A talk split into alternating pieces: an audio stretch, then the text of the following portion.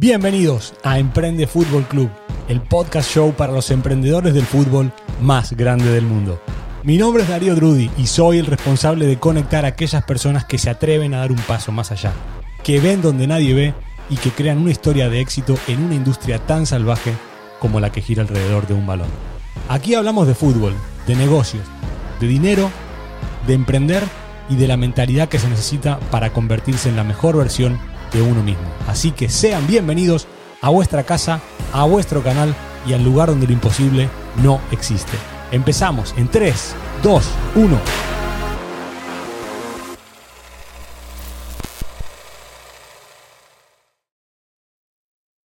Primera vez en el, en, el, en el podcast en el cual dije, voy a hacer la charla con un balón. Siempre son, charlas de fútbol, pero hoy para mí es una charla muy especial porque hay un invitado que tiene una carrera en otro ámbito dentro del campo muy similar a la mía, muy de buscarse la vida, muy de, de mirar donde nadie ve, de buscar oportunidades donde no las hay y tenía muchas ganas de charlar con él. Nos, nos contactamos hace, hace muy poquito, muy buen feeling enseguida, porque nos unen un montón de cosas. Y hoy por fin, él en Canadá, yo en España, tenemos la oportunidad, llevamos una hora y pico charlando fuera de micro, pero dijimos, bueno, vamos a, vamos a empezar a, regalar, a regalar fútbol, eh, lo cual me pone súper contento. Y, y va a ser una charla en la cual, bueno, como siempre, no tengo ni hoy no, no, va a haber, no va guion. Y como es alguien que, está acostumbrado a muchas entrevistas y a que le pregunten siempre, que cuente historias y batallitas cronológicamente por todos los sitios a los que ha estado, dijimos, bueno, José, vamos a improvisar y, a dar valor y a divertirnos. Así que, José Pedrosa Galán, más conocido como Galán, bienvenido a Emprende Fútbol Club. Qué, qué gusto y qué alegría. ¿Te has recibido hoy con, el- con- tu balón favorito? Mira, como trato improvisado y fíjate lo que une al final el fútbol, que has, has cogido ese balón y me he acordado que creo que el titular de una entrevista, eh, creo que más bonito que me han hecho y que resume un poco mi carrera, fue un porista además de León, de mi tierra, que puso eh, Galán, un balón como pasaporte. Y me encantó ese titular. Y creo que es el titular más bonito que me han escrito. Qué ya estás buena. con el balón y es que es verdad, eso es lo que me ha abierto las puertas eh, en todos los sitios y bueno, y también contigo que lo has dicho ahora, no lo hemos comentado, pero es que exactamente pensé lo mismo cuando te, he seguido y eh, ya incluso sabía eh, etapa en Piramis y todo y, y bueno, eh, pensé cuando te empezaba a ver estos podcasts, digo, joder, es muy parecida a mi, carrera, ¿no? Y las cosas que decías me sentía muy identificado y bueno, lo que has dicho eh, es hablar contigo y, y hablamos el mismo idioma y más con ese balón en las manos. Qué bueno. qué- Esta va a ser una charla para quien no conozca, no tenga el placer de conocer a José, va a ser una charla a corazón abierto y, y de vida. De alguien que, que- vive a través del fútbol. O sea, hay, hay futbolistas que tienen trayectorias, pero tienen carreras relativamente lineales. Pero lo, lo tuyo, José, después de haber pasado por 13 países, que no lo sabía, 13 países, eh, me parece digno de contar.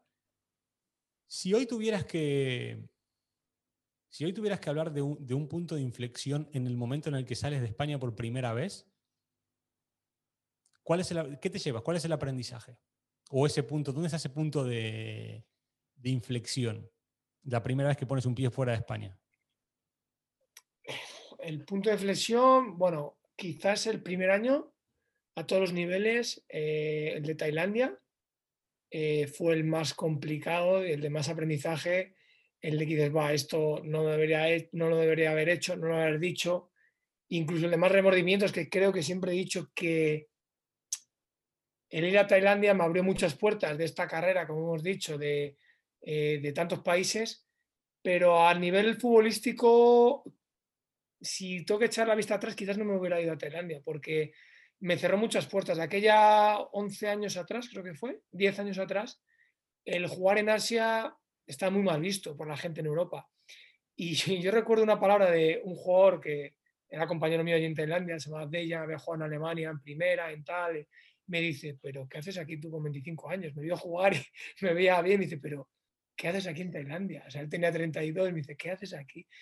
Y, y es verdad que, bueno, nunca se sabe, pero yo creo que quizás hubiera tenido fútbol para jugar más a un nivel más alto, no sé, una liga más de Europa, en Bélgica, en Holanda, no lo sé, una, quizás no, ¿eh? pero que irme allí tan joven, eh, ya te digo, pero bueno, al final se dio así la carrera y eso me ha llevado, yo creo, a, moverme tanto, a, ser inconformista en todos sitios donde está, a buscar el sitio perfecto que nunca se encuentra, ni en el fútbol, ni en la vida, siempre hay un pero y siempre algo bueno en un país o en un club, algo malo.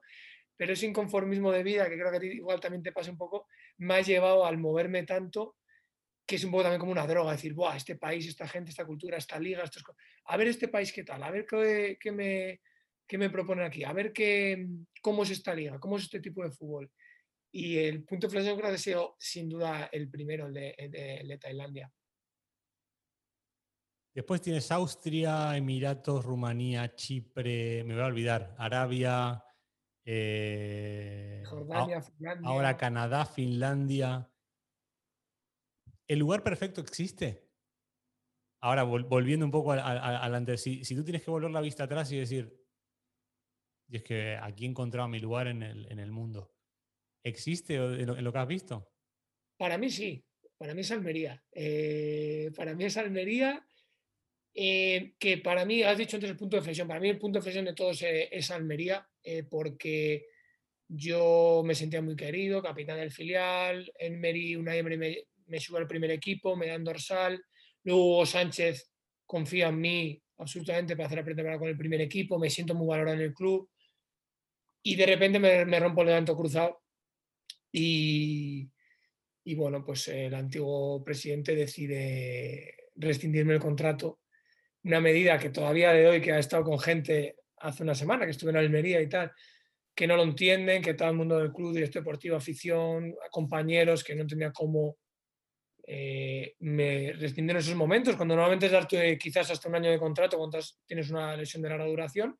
Eso me marca muchísimo eh, porque estaba tocando, estaba, tenía cerca la primera división y de ahí pasé a firmar la cultura leonesa, de que ya está en segunda B, desciende por impagos y me veo en menos de un año con un cruzado roto que después de 10 meses, en los primeros meses después de cruzados, cuesta volver a ser el que eras y de poder estar en primera, estar en, estar en tercera división. Eso psicológicamente no lo asimilo. Fíjate que estoy en mi ciudad, en León, en mi tierra, y decido, con contrato en vigor, un año más de contrato, un año y medio más, que me quiero ir. Y esa decisión de, mira, mi plan a jugar en Primera División de España con 24 años, palabras de presidente, es que ya con esta edad, lo siento mucho, mala suerte, así es la vida, yo no tengo la culpa que te has lesionado, me dijo. Hasta luego y buena suerte. Y eso me marcó y dije, bueno, pues si no soy aquí, será otra parte del mundo. Tenía muy claro que creía que tenía capacidades para vivir del fútbol y sobre todo lo más importante, tenía ese hambre, esa actitud, esa, esa actitud y ese, esa fe en mí mismo y en, y en tener una carrera eh, en el mundo del fútbol. Hoy, 10 años después, 10, han pasado 10, ¿no? Ahora con 34. 11, sí. Eh, ¿En qué momento ¿En qué momento crees que ha habido un punto de inflexión en el que dices, mi, mi, carrera futbolística va a ser de trotamundos?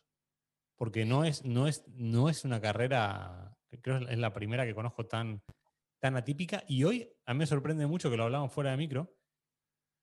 Tú has creado, has creado cosas muy fuertes porque eres una, persona conocida en el medio español, porque salen cosas tuyas de cuando vas a jugar a, países que no va nadie.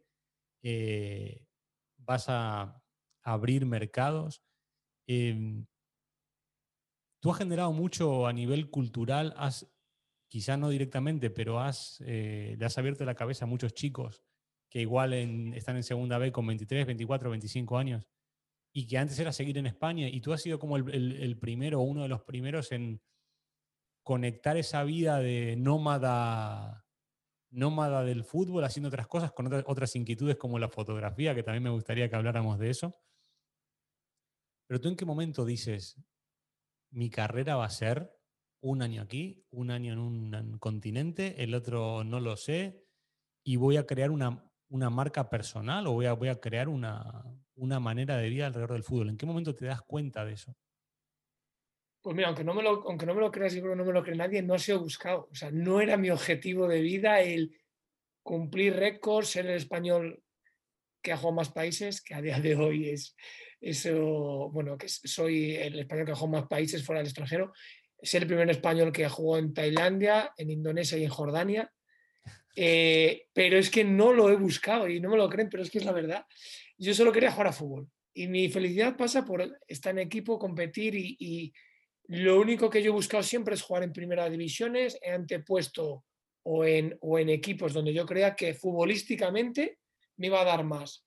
Por eso me doy cuenta, como tú bien dices, el primer año en Tailandia, que decido no renovar porque no, no me gusta, le digo tres veces que no al presidente para renovar, a la tercera eh, quedaban creo 10 partidos de liga, no vuelvo a jugar ni un minuto. Uno de esos aprendizajes, el ser demasiado sincero, oye, mira, yo no estoy no quiero seguir aquí, no es nacional, estoy agradecido, pero me quiero ir. Y ya ahí un aprendizaje más, digo, mm, fui tonto. No puedo decir al presidente, además un presidente de, como era aquel de Tailandia, que si quieres ya hablaremos de un personaje muy, muy grande, eh, pues le digo eso y me sacrifica.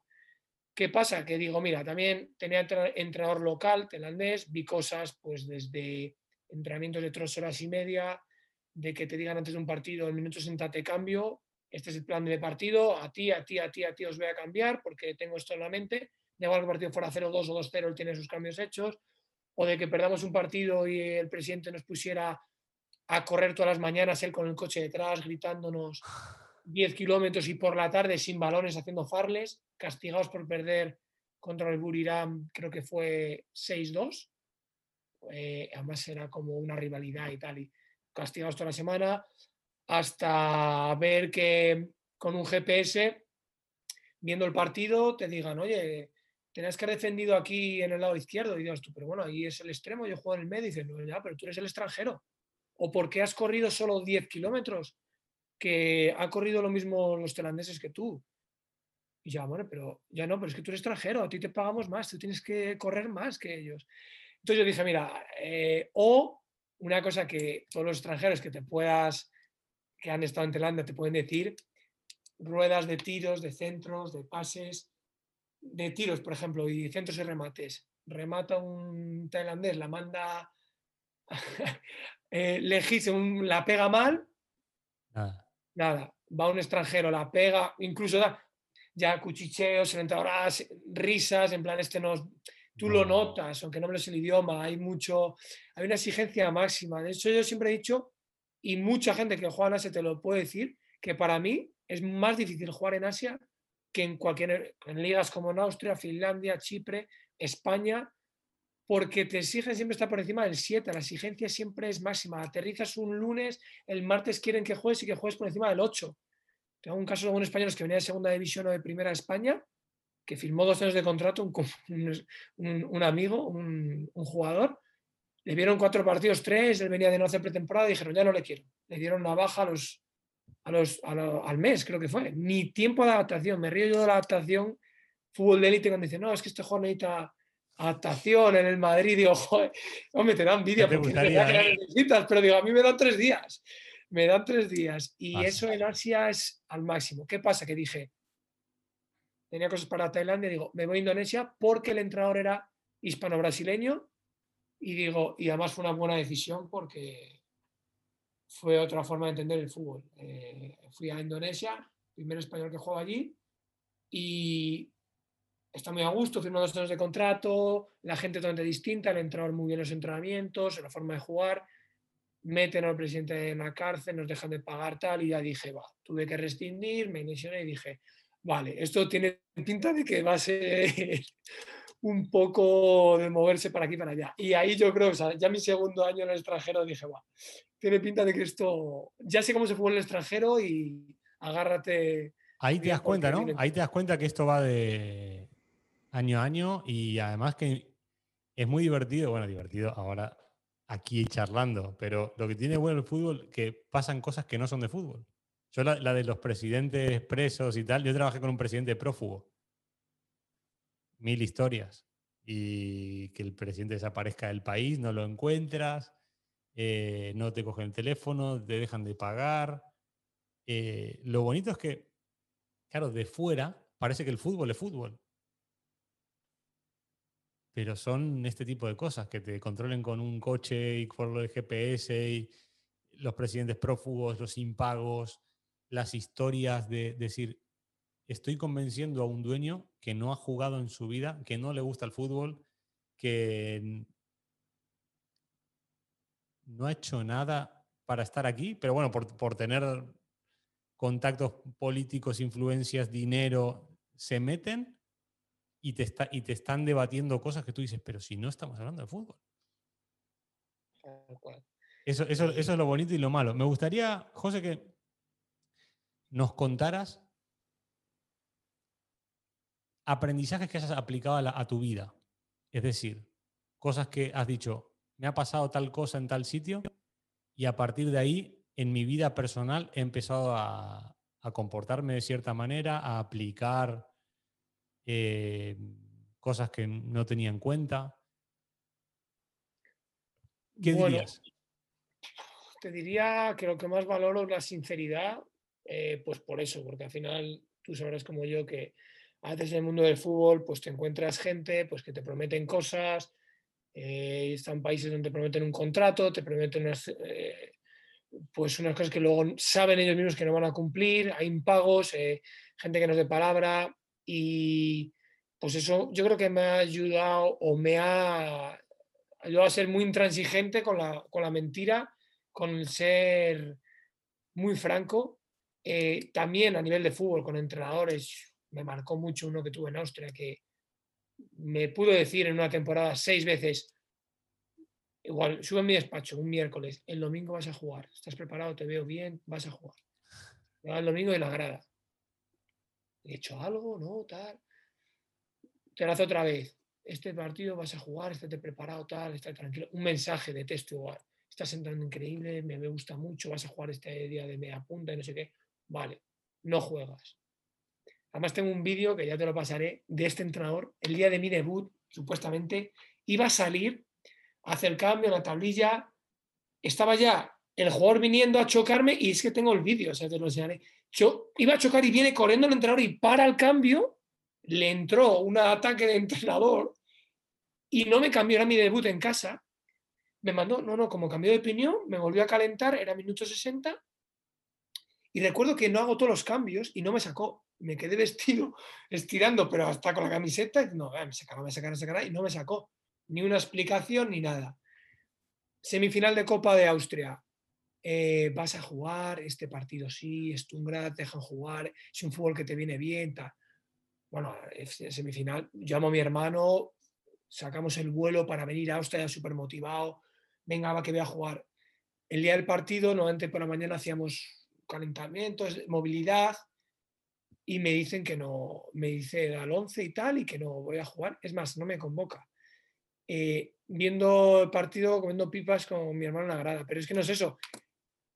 Cuando me dijeron que no iba a jugar y fuimos a hacer la movilidad, yo estaba hundido, pero cara no de, eh, de malos gestos de enfadado, de, de, joder, estoy jodido porque me, lo ha hecho cuatro veces, no sé por qué me lo hace, yo no me comporto mal, no he tenido nada, he hecho menos que venga, otra vez me lo ha hecho, hundido. Va otro compañero que era español. Cuando se quería algo bueno conmigo, hablaba en inglés. Cuando no hablaba este en alemán, le, dice, dile a Galán que si pone caras ahí de estar enfadado, triste, lo que sea, que conmigo no va a jugar. Me lo viene a decir, digo, pero ¿qué quiere este hombre? Ya casi acabando la liga, delante de todos los compañeros. Hoy sí, eh, Galán, hoy sí. Ya la gente sabía los jugadores y todo que me lo había hecho. ¿Estás, ¿Estás preparado? Y yo ya muy serio, sin reírle una. Yo siempre estoy preparado, mister, aquí estoy pues hoy vas a jugar, lo pone en la pizarra ese sábado que jugamos por la tarde, aquí vas a jugar, ahí tienes tu oportunidad, a ver, a ver, tal, vale, vale.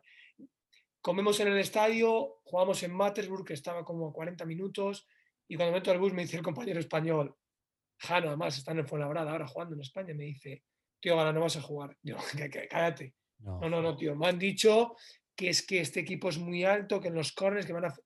No, no te lo creo. Dice, yo ya veo el estamos en el campo, en el césped antes de, de calentar y veo ya al entrar hablando con un medio centro que era más alto que yo, de un 85 y tal. Digo, no puede ser, no puede ser.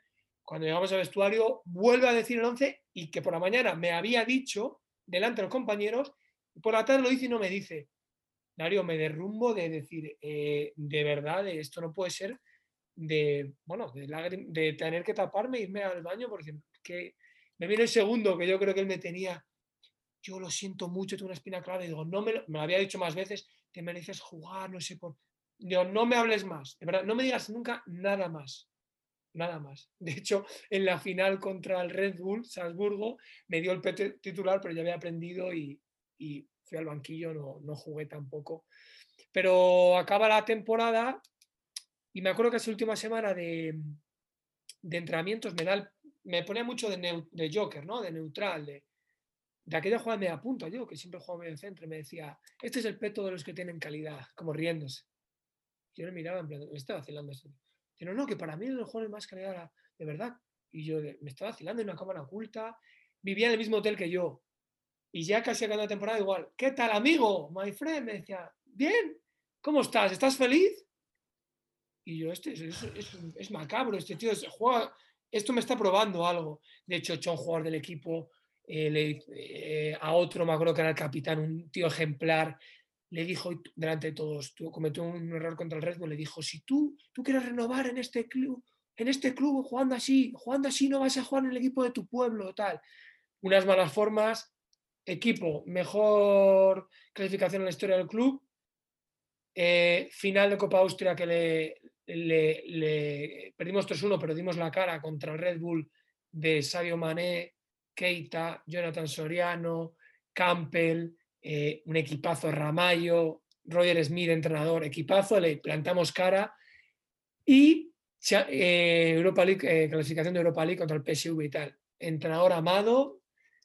Y dices tú, ¿cómo puede ser? Pues estas cosas lo ves en el fútbol y digo, mira, no sé cómo seré si algún día entreno, pero lo que sé es cómo no voy a ser. Y es como, nunca más dirá mi jugador que vas a jugar o tal y luego no sacarle, porque es que es hundirle y, lo hacía con más. Y esos aprendizajes debía decir, nunca en mi vida, o sea, creo que, por ejemplo, entrenadores, ¿no? Que hemos hablado, joder, yo creo que un jugador, y lo noto ahora que está en Villarrobledo, que tenemos un entrenador que era súper cercano con empatía a mis compañeros, lo que valoramos los jugadores es un poco de sinceridad. A mí si un entrenador me dice, no, mira, ahora mismo no te veo para jugar, no cuento contigo, es que lo vale, pero mira, si trabajas bien y tal, o si ahora mismo no estás en mis planes. Oye, pues chapó, me lo ha dicho y yo creo que los jugadores valoramos mucho, yo al menos, esa sinceridad o de un director deportivo, no que sí, sí, sí, te quiero tal, luego por tu espalda, nada, esté fuera. Esas cosas eh, creo que de tantas que me ha llevado el fútbol, eh, el lado bueno me hace ser, creo, más sincero, el lado malo, que soy muy desconfiado. Creo que soy súper desconfiado de la gente por por eh, tantas que, ves en el mundo del fútbol, que, o que me han hecho o que he visto que han, han pasado a mí o a compañeros. De ese tipo de, a nivel, estamos hablando de relaciones, ¿no? Relaciones humanas. Me interesa mucho esta respuesta. A ver, a ver, tú, a ver tú qué opinas. Eh, ¿Son más las malas o las buenas? En el sentido de decepciones, fútbol aparte, el juego aparte, los resultados aparte. En la relación humana entran compañeros entrenadores, directivos, dueños de equipo, representantes intermediarios y tal. A nivel humano, ¿son más las malas o más las buenas? Más las malas. Pero las buenas son tan buenas y te llenan tanto que al final esa balanza, yo creo que ese contrapeso, cuando siempre digo, en el fútbol, de 10 cosas malas, te pasan dos buenas, al menos a mí, igual mi carrera. Veis que esas dos, joder, son muy buenas, ¿eh? Y lo que se disfruta, ¿no? Y a veces se sube, me acuerdo mis padres me dicen, joder, puto fútbol ya, solo haces que sufrir, deja el fútbol ya, que solo he seis operaciones yo, por ejemplo. Ah, el fútbol ya, es que... Pero esa adrenalina, esa... ese trabajo en la sombra para luego cuando llega tu recompensa, tu premio. Y en mi caso, tengo que decir que siempre dije, ah, la hora mágica llegará siempre. Me dijo una frase, que es mi frase preferida, creo que tengo en el WhatsApp, me la dijo un amigo de León de la infancia, de solo hay felicidad si solo hay felicidad si nada exigimos del mañana y aceptamos del hoy con gratitud lo que nos trae. La hora mágica llega siempre. Me la grabé fuego. Yo me decía, la hora mágica llega siempre. Era mi lema de vida. La hora mágica llega siempre. Lesión, operación, impago, 23, 24, 25, 26, 27 años. Pues mira que momentos que gente y hasta seres muy queridos me han dicho, el fútbol de verdad te compensa, deja el fútbol ya para ganar ahí cuatro duros, para estar sufriendo y pasando tal en Jordania, no sé dónde, otra vez tal. No te compensa, te compensa. Pues igual por ser tan persistente, tan pesado, tener tanta fe en mí mismo, quizás con muy poca gente tenía, puedo contar con dedos en las manos los que confían en mí eh, o los que han confiado, pues al final a la larga me la he recompensado y creo que a partir del 28 había todas esas cosas que, que me estaba negando al principio, decía, joder, qué mala suerte. Pero yo que decía mala suerte, digo, va, me llegará, va, me llegará. Al final siempre, y me ha recompensado sobre todo en el tramo más final de mi carrera, es cuando más he disfrutado, cuando más cosas buenas me han llegado. ¿Llegó la hora mágica entonces? ¿Llegó? Llegó, llegó, llegó, llegó. José, la cabeza. Has contado dos historias, dos historias por encima, la Austria y Tailandia. ¿Qué rol juega la cabeza en todo esto? Es el más importante para mí. te lo digo yo, que soy psicólogo, ¿no? Y creo 100% en la psicología en el fútbol, bueno, y en cualquier deporte. Ahora que estoy aficionado al golf y que siempre soy muy fan del tenis, creo que es el deporte que más me gusta ver junto al fútbol, el tenis. Pues ya ves tú, mi ídolo no es, un, es Nadal, por la cabeza que tiene. Es un privilegiado, o sea, es algo que valoro tanto, me gustaría tanto tener, para mí lo es todo en un futbolista y, lo he visto muchos compañeros que mm, tienen aptitudes o tienen condiciones espectaculares, pero de cabeza pues son flojos mentalmente o, se rinden rápido. Yo creo que más que ser flojo, porque todo el mundo tiene bajones o grados de confianza en tu juego, pero yo creo que si crees en ti al final, yo digo, yo a veces he sabido, ahora mismo estoy pasando mal momento, pero si sigues trabajando, sigues cuidándote, lo que está fuera del fútbol, ¿no? Es lo que nadie ve, la alimentación, descanso, el seguir entrenando cuando esas horas que nadie ve, que no se ponen en, Instagram, en las redes, de que la gente te ve la foto en la playa, pero no te ve los días que llueven, que estás jodido, pero tú te levantas a entrenar, a correr, a, o, o, simplemente por la mañana a contactar a dónde puedo jugar este año, a buscarme oportunidades. No estar en el sofá, crearte tus oportunidades, pues eso no se ve y ya te digo que, que al final eso es muy mental, esa actitud, si alguna medalla creo que me puedo tener es de ser muy pesado, muy persistente y de, de creer en mi sueño y en mí al 100%, daba igual las circunstancias, tantas operaciones, tantos impagos, tantas malas experiencias en el fútbol, como está esto con este entrenador haya pasado. Y a la larga, como tengo un entrenador que tuve en Hospitalet, el dios del fútbol me decía, el dios del fútbol, el dios del fútbol te lo da. Es que de verdad lo creo. Te puedo contar una anécdota si quieres del día de fútbol, que siempre la he dicho. Me ha pasado varias veces. Eh, en el momento más jodido de mi carrera, donde digo, va, ahí sí que sí, nada, nada, estoy hundido, ya no tengo nada. Me acuerdo que me fui a Sudáfrica, tenía oportunidades, había dejado de pasar ofertas, tal, ya estaba 30 de agosto casi. Me levanto y un amigo que, eh, es el que me lleva la web, la, página, el Facebook, todo, me dijo, eh, crack, ¿cómo estás? ¿Dónde te pillo? En Sudáfrica. Oye, tienes un email aquí en tu web, 30 de agosto, a dos días del cierre del mercado. Ah, y eso, no, bueno, te lo reenvío. Un director deportivo del equipo de Chipre que me quiere contratar, que ha visto mis vídeos, no me lo puedo creer. Estaba, estuve cerca de firmar en Oman, se complicó una cosa, tal, a última hora se me cayó. Iba a firmar luego en Armenia con Oscar Cano, entrenador que estuvo en el Castellón, que estaba Carpin detrás, en proyecto tal, al final se cayó última hora porque Oscar Cano decidió no ir. No puede ser, ya tenemos todo hablado y tal. Digo, va, se me había caído otra cosa en, perdón, en Grecia, tal. A última hora todo, qué mala suerte, nada, nada, se me acabó. ¿Ahora qué hago yo? Vengo de no jugar en Austria sin equipo.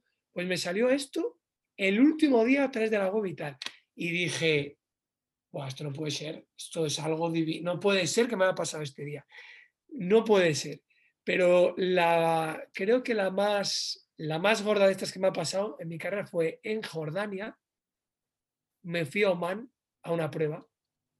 Eh, ¿Y qué pasa? Que en Oman, ahora estamos a jueves, ¿vale? Y yo me está hablando desde el lunes. Yo estaba contento con mi prueba, pero el partido importante era el sábado o el viernes o el sábado, que, iba al jeque del club. ¿Qué pasa? Que a mí me llega una oferta de Jordania.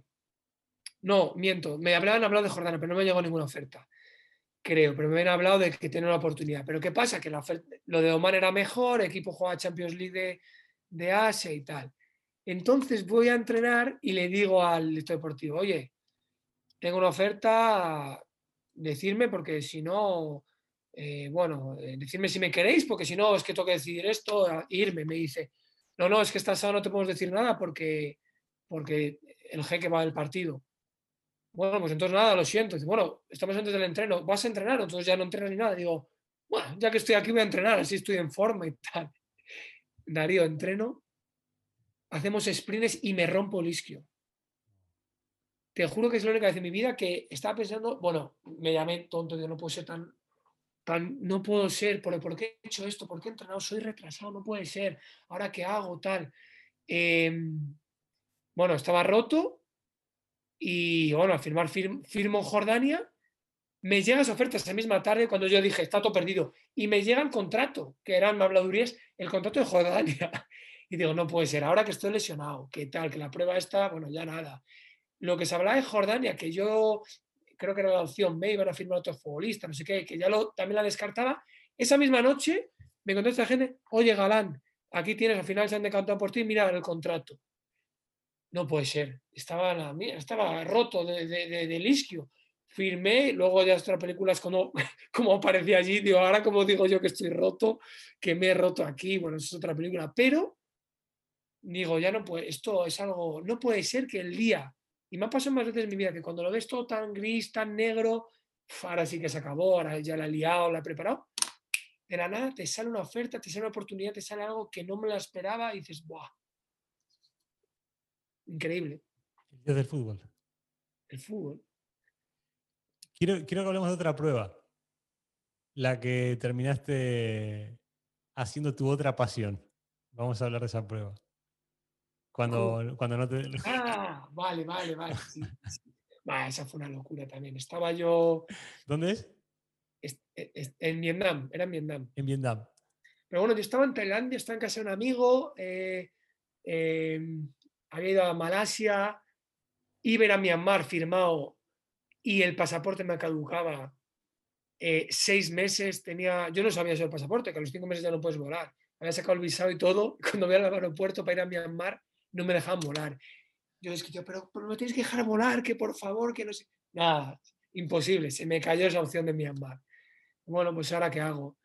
Me sale, me contacta una gente, oye, están buscando un torneo aquí en Vietnam, un de tus características, te vendrías, es el mejor equipo de Vietnam, el BKMS, de Tajo en la Champions League, pagan esto, papá. ¿Te interesa? Vale, sí. Mira, pues te saco un vuelo, ¿dónde estás? En Tailandia, vale, te saco un vuelo en dos días. Voy para allá, me acuerdo que vuelo, tal, me meto en un hotel y, me lleva la gente a, la prueba. Me bajo del taxi y me ve el entrenador y habla con tal y se empiezan ahí a gesticular y me dice que no me quiere. ¿cómo que no me quiere?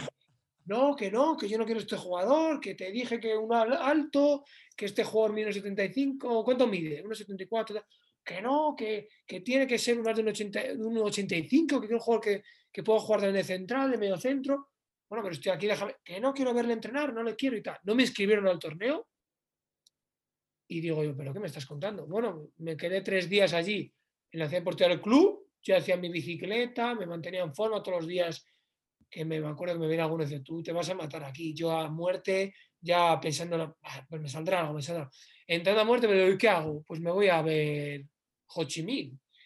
Y siempre viajo con la cámara, mis botas de fútbol y la cámara de fotos siempre está ahí, porque, eh, bueno, me encanta la fotografía, me vale, te ayuda a conocer muchos otros, otras ciudades, yo siempre digo que andando es como mejor se conoce los sitios.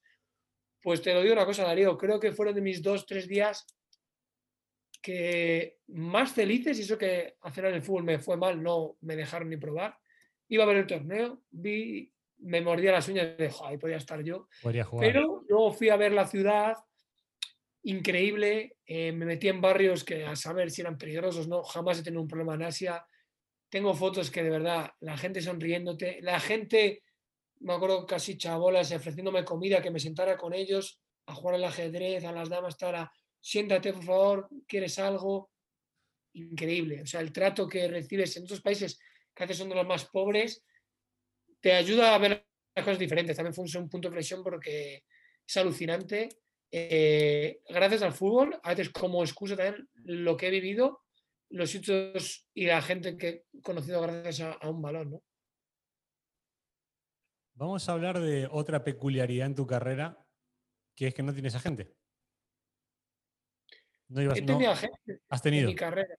He tenido, pero al final yo me fui muy sincero desde un principio con todos. Digo, mira, yo no tengo agente, si me buscas algo, pues eh, para ti tal, pero... Y es verdad que muchas veces ya sin contrato, la gente, los, con los agentes que he trabajado, nunca he tenido ningún problema, tema de comisiones, de todo, siempre tal. Y yo creo ya de tantos años, al principio cuesta más, no, es que me tienes que hacer una autorización o tal tampoco conoces a esa gente, o firmar un contrato, digo, es que yo no, ni tú me conoces a mí ni yo a ti, vamos a empezar. Y ya te digo que es tan buena la relación con agentes, que algunos son casi, bueno, algunos no, muchos son amigos o consejeros que antes les llamo para, oye, ¿cómo? Y eh, yo creo que me ayudan de verdad, a veces me han ayudado, pero sin nada a cambio, que no me piden ni saben que si tienen algo para mí, se va a hacer, van a dar su parte y eso lo valoro mucho porque, joder, con muchos de ellos, eh, fíjate que no es fácil a veces que el mundo de la representación no es fácil, con, algunos me ven a veces, a veces como, pues eso, como un amigo y, y, me piden, o, yo les he pedido consejo y me los han dado por amor al arte, dice, sin nada a cambio. Eso es también lo bonito que te da el fútbol, esas relaciones personales.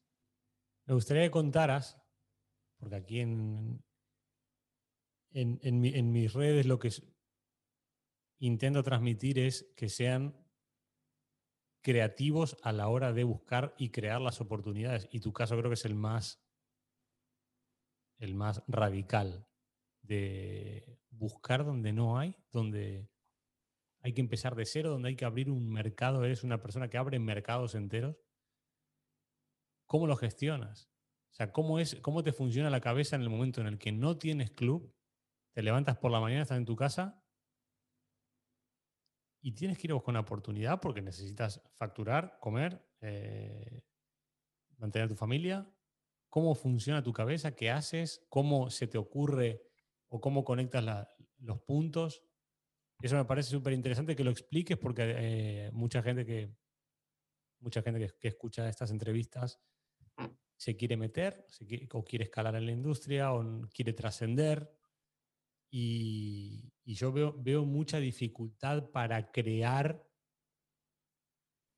estrategias para decir, bueno, aquí igual no juego, pero si voy ahí a este mercado, aquí sí, y tengo que llamar a este, o llamo a este que me va a contactar con el otro. Todas esas estrategias que para mucha gente es normal, para mí es normal, para ti también lo es, pero me gustaría que en primera persona no sé nos expliques cómo se hace, cómo funciona la cabeza cuando tienes que empezar de cero, abrir un mercado, contactar a gente. Sitúanos.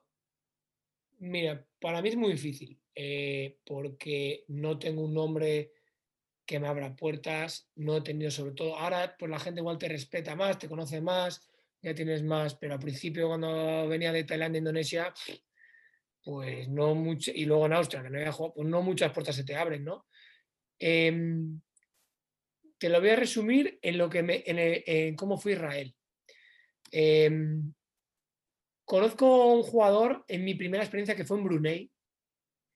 El príncipe de Brunei está haciendo pruebas. Con, eh, pagaba vuelos cada semana, iban 8 jugadores o 12 jugadores. Se tiró cuatro meses haciendo pruebas. Y fue mi primera experiencia antes de Tailandia. Esto lo sabe más poca gente. Y fui allí y creo que me salió la mejor prueba que he hecho en mi vida. Primera experiencia hasta los brasileños, los jugadores que estaban ahí me decían, el español se queda seguro, se queda seguro. Yo decía, me quedo 100%. El príncipe estaba en su trono ahí de oro que tenía en una cristalera viendo los partidos y yo dije, es imposible que no me quede. Acaba la tal, no, estamos buscando más un segundo punta, tenemos más medio centro, y me dijeron que no. Un chasco increíble, pero conocí a un brasileño, se llama Rodrigo, una persona increíble, que había tenido mucho mundo. Me ayudó increíble, él había trabajado en muchos países, mantengo el contacto con él, súper buena gente. Y me dice, tú tienes que jugar porque tú te he visto, está en su, estaba en su final de la carrera, te veo el teléfono de un agente que me llevó a mi Israel, tal, no sé qué. Pues eh, después de, de, creo que fue de Austria y de tal, le contacto a este, a este agente. No, de Austria no, miento, fue después de Indonesia. Es que ya no sé ni esto que sigue, lo de Indonesia creo. Contacto a esta gente, vengo de Rodrigo, bla, bla, bla. Ah, sí, mira, te voy a conseguir una prueba en, en Israel, vente para acá, vente y tal. Y digo, bueno, pero esto va un poco, o sea, eh, no me va a dejar en muy buen lugar, pero me dijo, tienes que pagar todo el vuelo, yo te pago todo lo demás y tal.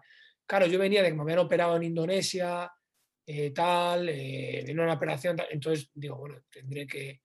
Ya tengo que mucha gente está en contra de pagarse los vuelos, me han dicho muchos compañeros, si te dice pagarte el vuelo no vayas porque eso tal, pero a veces cuando no te queda otra más que la necesidad, es que no me llama nadie aquí, ¿dónde voy si no? Venga, va, pues yo me pago el vuelo. Vale, pues yo te recibo en el aeropuerto, bla, bla, bla. Voy al aeropuerto, espero tal, ya cojo el internet, lo siento mucho, no puedo recibirte, me tengo que viajar a Estados Unidos, pero este es un hotel que está muy bien, les habla con ellos que te dejan la, habitación muy barata, 100 dólares la noche, muy barato. Israel no es, Tel Aviv no es barato. Ah, no me lo puedo creer. ¿Y qué hago? Me voy para allá. ¿Qué pasa? Que al final yo había coincidido en Almería con Carlos García con Cruzat, que estaba también allí, y estaba Jorge Alonso, un compañero mío que estaba jugando otro equipo de allí. Al principio no me atreví a contactar, llevaba una semana, no sé nada, yo seguía entrenando, iba a correr por la pasión marítimo, seguía en contacto con un amigo mío le dije, oye, tal, ¿conoces a un agente? Sí, conozco a un agente aquí de, de Israel. Le contacto, me acordaré siempre. Hola, mira, soy amigo de este chico, me ha dado tu teléfono, ¿me puedes ayudar que estoy aquí en Israel? No, yo fui, creo, bastante educado, estos son mis vídeos. ¿Me puedes ayudar? No. Vale. Bueno, seguí, me contacta este agente de Estados Unidos que me había dejado tirado. No, no, pero llama a este director deportivo, llámale y tal. Y yo no iba a llamarle porque yo, ya tenía experiencia profesional, está en Almería, de Madrid, no me, ¿cómo voy a llamar yo? Pero cuando me acuerdo que un día estaba comiendo y digo, es que no tengo nada que perder. A veces no tengo nada que perder, pues voy a llamarle. Casualidades de la vida, muy buena gente, porque todo esto deportivo igual me dice, ¿tú quién eres? Oye, mira, llamo de John. Bueno, no entendía mucho la película, me dice, bueno, hoy jugamos la Copa, eh, era el Japón, Haifa este equipo. Eh, hoy jugamos la Copa contra no sé qué equipo aquí en el estadio 20 y nos conocemos. Yo me fui ahí a las 8 de la tarde, solo, me vi el partido, veo el nivel, me gusta siempre ver en los partidos, me informo de la liga, para eso siempre soy muy friki de todas las ligas, de edad me informo veo el partido, veo, mira, pues aquí yo creo que en el medio podría tener, veo los de mi posición, yo creo que, joder, hombre, ¿tú qué vas a pensar de ti mismo? yo creo que podría jugar aquí y tal. Eh, acaba el partido y él, le conozco, hombre, y tal, no sé, que hablamos un poco, encantador el tío. ¿Dónde vas? No, no, yo vivo en un hotel. Hombre, no, te llevo. Mira, es que mañana tenemos libre, pero bueno, eh, eh, tenemos dos entrenos, luego tenemos partido el domingo, pero bueno, si quieres vente el jueves y entrenas. Un poco haciéndome el favor. Vale, vale. Yo creo porque le sabía mal, en plan, el pobre hombre este está aquí, le han engañado a esta gente y tal. Bueno, vale, pues mira, llamo ya, porque ya pagando noches de hotel, llamo ya echándole cara a mi amigo Cruzat y a Jorge Alonso. Oye, tal, mira, me pasó esto. Joder, caro, Galán, vente para aquí en nuestra casa. Vivían en Carmiel, me acordaré siempre. Voy ahí dos días, tal. Ellos, pues eso, estaba con ellos, pero luego llegaba mi hora de correr, me metía unas palizas increíbles para estar siempre en forma, estar preparado y les digo, bueno, me voy en tren a Haifa, haciéndome yo solo por internet, como coger el tren, no sé qué, me voy a la prueba a ver qué aventura. Bueno, yo iba con la, no me van a coger, pero bueno, me presento allí y, la verdad que el, el, entrenador más profesional de lo que pensaba, me llama a su despacho, eh, bueno, ¿y tú qué juegas? Nosotros jugamos con un 4-3-3, digo, no, yo puedo jugar por dentro, de pivote, también nuestras dos, vale, vale. hacemos un entreno, posesiones, tal, partidos, eh, partidos cortos, luego partidos, y yo de verdad eh, creo que entrené bien, pero que no fue como Brunet, no fue que diga, guau, chaval, me he salido increíble. Em, yo creo que estuve bien, pero vamos, que tampoco. Acaba el entrenamiento y, me llama al despacho el entrenador, el entrenador. No, el director deportivo, no el entrenador. Que no había estado en el entrenamiento el director deportivo, solo había estado entrenador. Y me llama y dice, oye, eh, me ha dicho el entrenador que se ha quedado alucinado, que te quiere decir. Llevó un, entrenamiento con un equipo de Israel, sabes que el nivel ahí, bueno, es un buen nivel también. Qué buen nivel. Estaba Darío, me acuerdo, argentino tal, eh, con mucha trayectoria y tal. Había buenos jugadores, ¿verdad? Y me dice, quiere firmar. Eh, pasa que este año no te podemos pagar mucho, te pagaremos esto y tal. Me dijo contrato, hazme caso que está. Yo me acuerdo mi cara de poco en el despacho, bueno, a ver, no es lo que estaba esperando, pero bueno, a ver, podemos llegar a un acuerdo. Yo, verdad, por dentro, ¿dónde hay que firmar? Lo firmo ya. O sea, está bastante bien este año, otro más. Haber hecho un estado nuevo, Japón, Haifa es un equipo. ¿Qué pasa? Que el mercado acaba en tres días, hay que sacar un extranjero porque no tenemos plaza, pero vamos a sacar a este jugador. Eh, recuerdo perfectamente que eran dos días o 24, 48 horas del teléfono. Bueno, sale la prensa al día siguiente Nora era el entrenador, queda impresionado por el jugador español Galán. ¿Sabes qué me contactó ese día? El agente. que me había dicho que no. Me contacta y dice, oye, yo no había visto tus vídeos, te soy sincero, me los habías mandado, pero los he visto, me parece que tienes tal, que bla, bla, bla. Que... Escúchame, tengo un equipo para ti, y de verdad, tengo un equipo para ti. Eh, pero es en segunda Israel, pero tal, porque si no puedes, he hablado con el club que te van cedido aquí, tal yo no, no había hecho nada. Ya por la prensa, lo que habían dicho y porque este jugador, el director deportivo, habló con él, ya tiene un equipo para ir cedido. ¿Qué pasa? Que el director deportivo del club de Japón Haifa decía, es que un jugador de tu calidad no puede ir a segunda, yo me esperaría el año que viene firmamos. Yo le decía, bueno, yo tengo también una cosa en Austria. Me acuerdo que había ido primero, es verdad, había ido primero a Austria a prueba y no me habían cogido. Fui ahí a lo de, a lo de Israel. Y entonces me dijo eso. Yo dije, bueno, claro, pues no decir, no, bueno, es que tengo más cosas, que es verdad que había un equipo en Armenia que me quería hacer la pretemporada con ellos en Turquía. Y yo le dije, mira, yo tengo cosas. Pues mira, hacemos una cosa. No, no, no, tú no puedes ir a segunda, este jugador que queremos sacar extranjero no quiere salir, da igual, el año que viene te firmamos toda la temporada, tranquilo. Hacemos un precontrato, tú firmas allí y tal. ¿Qué pasa? Pues ahí quedó eso mi cumpleaños, me acuerdo, el teléfono, el 2 de febrero, me acuerdo siempre, a ver si firmaba, se cerró, decidí no ir al equipo de segunda y dije, me saldrá algo mejor, porque, bueno, ahí fui un poco, todo, no sé, atrevido, siempre he sido igual demasiado osado, he tenido algo en la mano y no lo he cogido. ¿Y por qué digo esto? Porque fui a Turquía, al Gandaspar, un equipo de Armenia que juega Europa League, estuve una semana, me ofrecen contrato, ahí sí, y yo no me gustaba nada el ambiente, no me gustaba nada el equipo, no me gustaba la y no quería firmar. Seguía en contacto con la gente que me había conseguido la primera prueba en Austria y me dijo, tengo un equipo en Austria, eh, me encantaste, eh, la primera prueba en Austria, pero no te quisieron aquí, ahora te diré por qué, eh, pero hay otro equipo que te quiere. Pues de verdad que le dije al equipo de Armenia, oye, muchas gracias, es una oferta, un equipo de primera, jugar Europa League, no quiero, y me fui a Austria a una prueba. O sea, que eso a veces lo pienso, digo, dejé un contrato, estamos ya en febrero, y volví a Austria a un equipo que no sabía, no tenía ninguna certeza. Llega a Austria, lo mismo, se olvida de buscarme esta gente, que digo, no puede ser. Eso fue un error, lo siento mucho, págate el hotel, te lo pagamos luego. Nosotros ya, el, eh, el día siguiente viene el club a buscarte, viene el club a buscarme, de verdad hicieron todo bien, me pagaron el hotel, me llevan a un hotel a San Polten, y recuerdo que me llegan allí como a las 2 de la tarde y no había plazas en ese hotel. no puede ser. Van a otro hotel. No, bueno, después del entreno ahora no podemos hacer el check-in. Me llegan directamente al entreno, después de haber volado de Turquía. Y sin comer ni nada, me tomo un café y me voy a entrenar. Y verdad que me salió bien. Hago dos entrenos, tres, casuales de la vida. Creo que hice mucha peor prueba que mi primer equipo en Austria, que yo pensé que me iba a quedar porque me salió muy bien. De hecho, la gente de Austria me dijo, Nunca he tenido dos, oportunidades a los, a los, jugadores que he traído, pero me has encantado, no entiendo, de verdad, yo pensé que te iban a coger seguro, tal, para mí estuve bien. da igual, y voy a confiar en ti, voy a sacarte otra prueba. Me sacó esta prueba, que era gente con poder en Austria, me sacó esta prueba y a los tres días digo, mira, yo estoy ya loco de dejar, dime por favor algo si me quiero o no, porque yo estaba ya saturado en la cabeza y me dijo, sí, sí, te van a ofrecer contrato, tal y cual. Firmé y cuando firmo me dice, ¿sabes por qué no te firmaron en el primer equipo, que más director deportivo? Porque yo había tenido ciática después de la operación de cadera, por volver muy rápido, quise volver, si no se me acababa, me operaron en septiembre, la operación creo que eran cinco meses, pero yo tenía que forzar por en enero. Llevaba sin jugar desde mayo, si no, digo, se me acaba el fútbol con 26 años. No puedo estar en otro mercado sin firmar.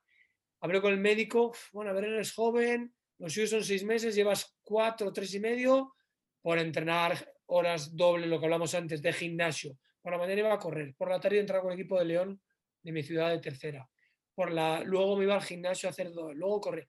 Mi cuerpo dijo, oye, tú estás muy loco, ciática. ¿Qué pasa? Que palpar, eh, recuerdo que la prueba está en Austria primero, de cinco días tuve que parar uno porque me dolía la espalda y el último partido, que era cuando me jugaba un poco también el quedarme o no, le dije al médico, oye, pínchame aquí que si no, que me duele la espalda. Pues el médico le voy a decir al, al, al club, oye, este jugador no está bien, me ha pedido firmar. Y se lo dijo. Pero bueno, firmé en este equipo en San Polten en Austria y le dijeron esto. Pues, y luego, bueno, eh, estuve bien perfectamente de la cadera, de la ciática, fue una cosa puntual, pero claro, un club que vas a prueba, que de cinco días de prueba, dos paras y uno le dices, oye, si no me pinchas aquí, yo no puedo jugar hoy. Dijo, este tío está tiesísimo, si no, no puede ni moverse. Así que... Cosas del directo, igual, igual casi se me cae el estudio. ¿eh? sí, sí, sí. Así que así fue mi historia en Austria, que luego la gente muy pispo le dice, me llevan a hacer el reconocimiento médico en Austria, en mi segundo equipo, yo ya estaba operado desde septiembre, sin competir tal, me hacen ácido láctico, ¿cómo se nota? Le había dicho a mi agente que yo había estado compitiendo hasta diciembre, ni muy de la lesión. Y dicen en el Club de Austria, ¿cómo se nota que este jugador viene de competir? Está, físicamente está como un avión. Digo, sí, digo, sí, sí, estoy de competir bien. Digo, no me gusta mentir, pero esas omitir verdad. Si yo digo de verdad, Darío, que vengo de una operación, te aseguro que esa prueba ya tenía con otros ojos, este jugador no está, viene una operación, ya hay dudas, no te firman. No te firman. Y eso no mentí, omití una, un dato, que es que me habían operado tres meses antes. José, tu mayor éxito. ¿En qué momento quiero que viajemos a, quiero que nos, nos hagas viajar a un momento en el que tú dices, todo lo malo ha valido la pena. Y quería ir a esta pregunta. De hecho, no, iba a escribir nada y luego vas, vas, diciendo cosas. Y estoy apuntando puntos por los que me gustaría ir. ¿Por qué te digo esto? A mí me han pasado situaciones muy jodidas y luego viene una y esa una vale lo que decías tú. Esa una eh, vale más que las 99 malas. Y no sé por qué, no sé si a ti, te, pasa, a mí me pasa mucho, que, que no me acuerdo de las cosas malas. Tengo, tengo poca capacidad de retención para decir, eh, aquí sufrí, aquí me he ido mal, aquí... Y yo he hecho pruebas cuando, jugaba, esas de ir a probar y romperte el isquio me han pasado mil veces. Eh, pero luego dices, en algún punto vale la pena. En alguno no, en varios. Si tuviéramos que ir a uno o a los que quieras contar, ¿cuáles son los momentos en los que tú dices, mira, todo esto vale la pena? Mira, yo creo que el momento más reciente que más me ha merecido la pena ha sido este año en Canadá, eh, tema de COVID. Em, la liga no deja jugar a mayores de 30 años. Yo tenía contrato en vigor, me dicen que mi contrato no es válido, con contrato en vigor con mi club, que la liga no permite jugar extranjeros. Alucino, o sea, ya me han pasado cosas en la vida, pero que me pasa más en Canadá, un país tan abierto y que te limiten, que te discriminen por tu edad. Había jugado todos los partidos el año antes, me eligieron eh, jugador de la afición en Canadá, lo hice bien, que me diga la liga que no pueda. Peleé contra eso, al final me hicieron, y esto bajarme el salario. Y esto va a encontrar un poco de. Igual si lo digo ahora me penalizan otra vez, pero Lo puedo cortar, ¿eh? puedo cortar esta parte. Eh, la liga, mm, bueno, me bajo mis condiciones porque dicen ellos que por unos baremos de la liga de estadísticas de mi edad no puedo cobrar lo que estoy cobrando y me tengo que bajar el salario. Y yo por el hecho de jugar a fútbol, de estar en Canadá, que mi mujer está embarazada y lo principal era estar con mi familia, obviamente, y estar con ellas allí, y ya no podía estar de siete meses mi mujer, decido quedarme anteponiendo, o sea, el dinero Digo, lo que me ofrecéis, vale, yo juego. Yo quiero jugar aquí, juego. Acepté, firmé y pasó lo del COVID, me maté a entrenar, entonces mientras había COVID de todos los días, nevando, corriendo a menos 20 grados, menos 15, trabajé como un loco. Pues un poco para probar, ¿no? Eso de la edad, de que iba a estar, de que es un número, y en mi caso lo veía claro. Empezamos a entrenar y tal, y al final decide la Liga de Canadá hacer una, una liga en modo burbuja y, son 45 días fuera de nuestras familias. Mi hija había nacido en mayo y esta liga era en agosto, con dos meses y medio tal. Y encima había pasado un tema personal, pues con mi hija, con mi mujer y tal, o sea, con, nuestra hija. Y, y, justo yo decido si ir o no a, este, a este torneo. Entonces al final lo hablo con mi mujer y digo, a ver, es muy jodido estar 45 días sin ellas, mi, mujer sola en Canadá, sin familia, cuidando a la niña, pero creo que lo toca hacer porque si no voy, sí que se me van a hacer las puertas del fútbol, tengo que ir, ¿no? Y, y también por jugar, por... Al final decido ir.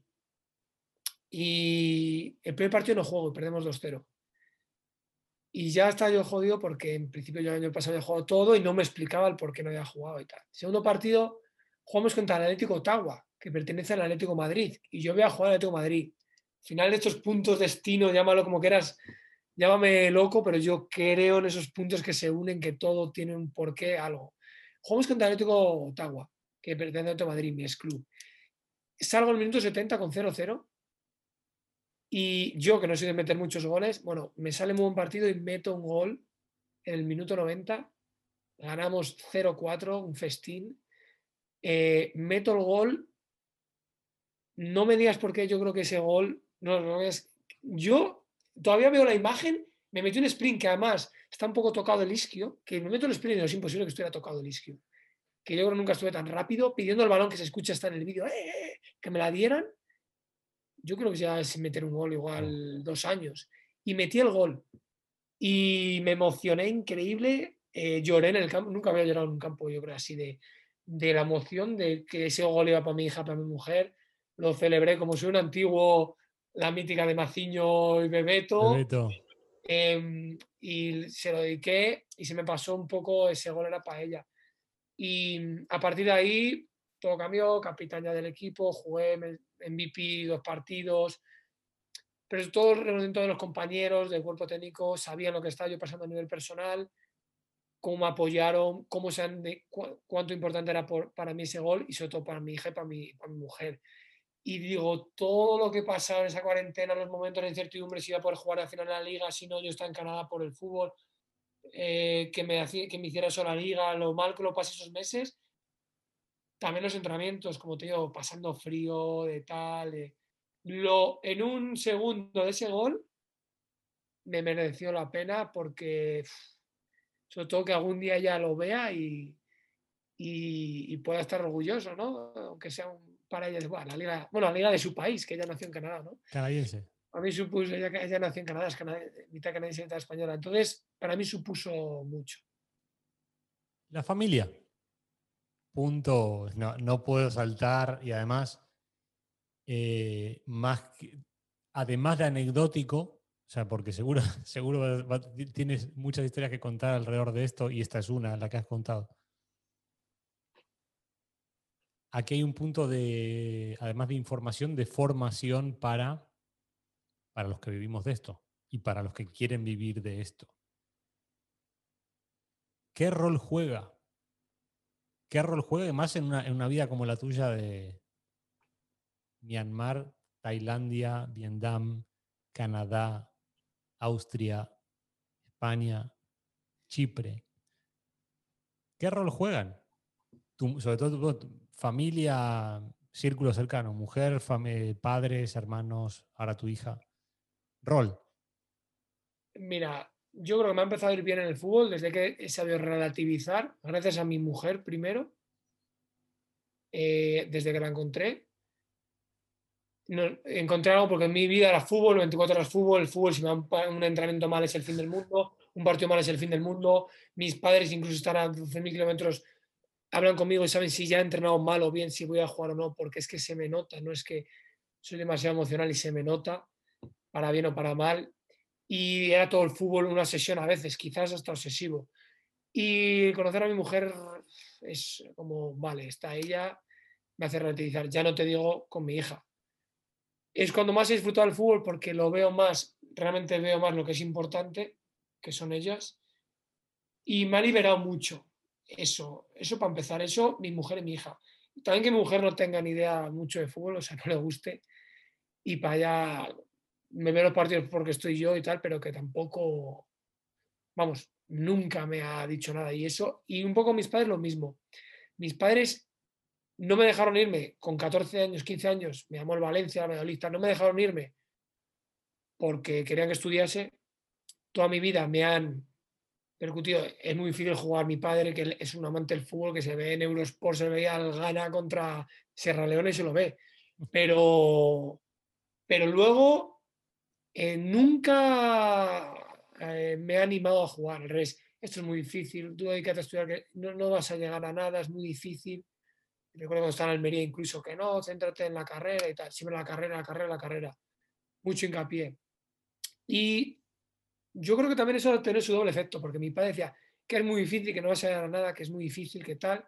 Yo creo que también fue forma de cabezonear es decir, pues te voy a demostrar que voy a llegar. Y como de, no crees, eh, solo, bueno, pues he hecho la carrera y acabé psicología, pero también voy a ser futbolista y tal. Y el rol con ellos también eh, ha sido, para mí lo más importante es que gracias al fútbol o gracias a mí, han conocido países que ni se hubieran imaginado. Y cuando hablan de ellos, hablamos, qué bonito era Qatar y Finlandia y las auroras boreales y Indonesia y tal. Yo recuerdo una imagen ¿no? de ver a mis padres, bueno, ya en Indonesia, las playas, pero de decirme, vamos, de, ver por primera vez en la cara de mis padres, ver las auroras boreales en Finlandia.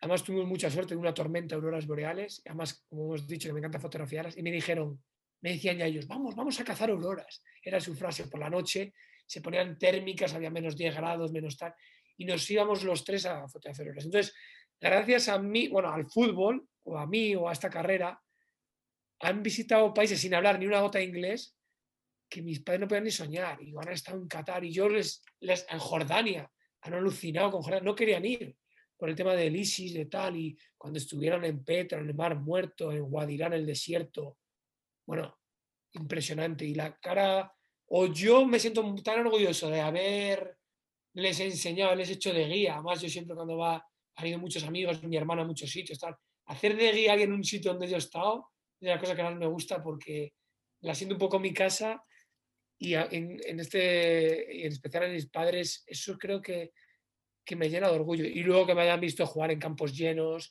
que han visto siempre que van, además que siempre he marcado goles, lo he dedicado, o sea, eso me ha llenado mucho orgullo. Verme en un estadio lleno, mis padres con lo que eh, saben que es para mí el fútbol, eh, eso es una, una alegría inmensa y, y, y para mí ha significado mucho. ¿Qué te ayuda a llevar esta vida que no sea fútbol. No vale decirme el amor por el fútbol y... aparte, aparte. Eh, que no sea fútbol, ¿dónde está tu, refugio? Y la familia tampoco cuenta.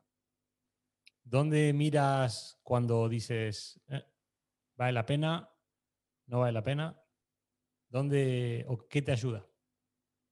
Bueno, los amigos, la gente que te ha dado el fútbol, eh, esas amistades buenas, de verdad, puras, que te dado y que conservas y que de repente, aunque pasen tres años o cuatro, de repente es una llamada de un excompañero de Chipre o de, han pasado cuatro años y hablas con él y, recuerdas anécdotas. Eh, eso, o que sabes que vas a una ciudad o un país y, hostia, ahí está mi compañero, lo voy a llamar a mi ex entrenador o tal. Tener amigos en cualquier país no cualquiera, pero muchos de los que vayas, eso es increíble. O que la gente, eh, a veces juega, no, a veces solo por cómo ha sido como persona, pero eso a veces al fútbol pasa a segundo plano, es lo que has dicho tú. En Austria, igual que no jugué tanto, me he llevado amigos increíbles que hace poco, el que uno de los que me, lesionó sin querer, me, me, dio un codazo, mi mejor amigo del equipo, me rompió una costilla y es el que mejor me da con él. Y me escribí hace un mes, guau, cómo me alegro que sigues con tu carrera, y fíjate que muchos de ellos han sido más jóvenes que yo y siguen, y muchos se han retirado, y muchos han sido ahora son entrenadores y tal, y yo sigo, y que te, o que jugadores de la élite que te hayan escrito y te digan, hostia, tu carrera para mí tiene mucho mérito, tal, te he seguido, tal. Wow, eso es súper reconfortante, que alguien valore todo ese esfuerzo, todo ese sueño, compañeros que me han dicho, ojalá yo amara el fútbol como tú lo amas, que lo que has sacrificado por el fútbol. Eso no vale nada, no he ganado nada con eso, no es ninguna medalla, pero a mí me... O que te llamen amigos eso, o gente, no, es que me dio mi teléfono a este amigo, compañero, para que me diera consejo, ¿qué tal es este país? Que tú, y a veces igual no he estado, pero ya le puedo hablar, no, suelen pagar, no, aquí bien, aquí tal.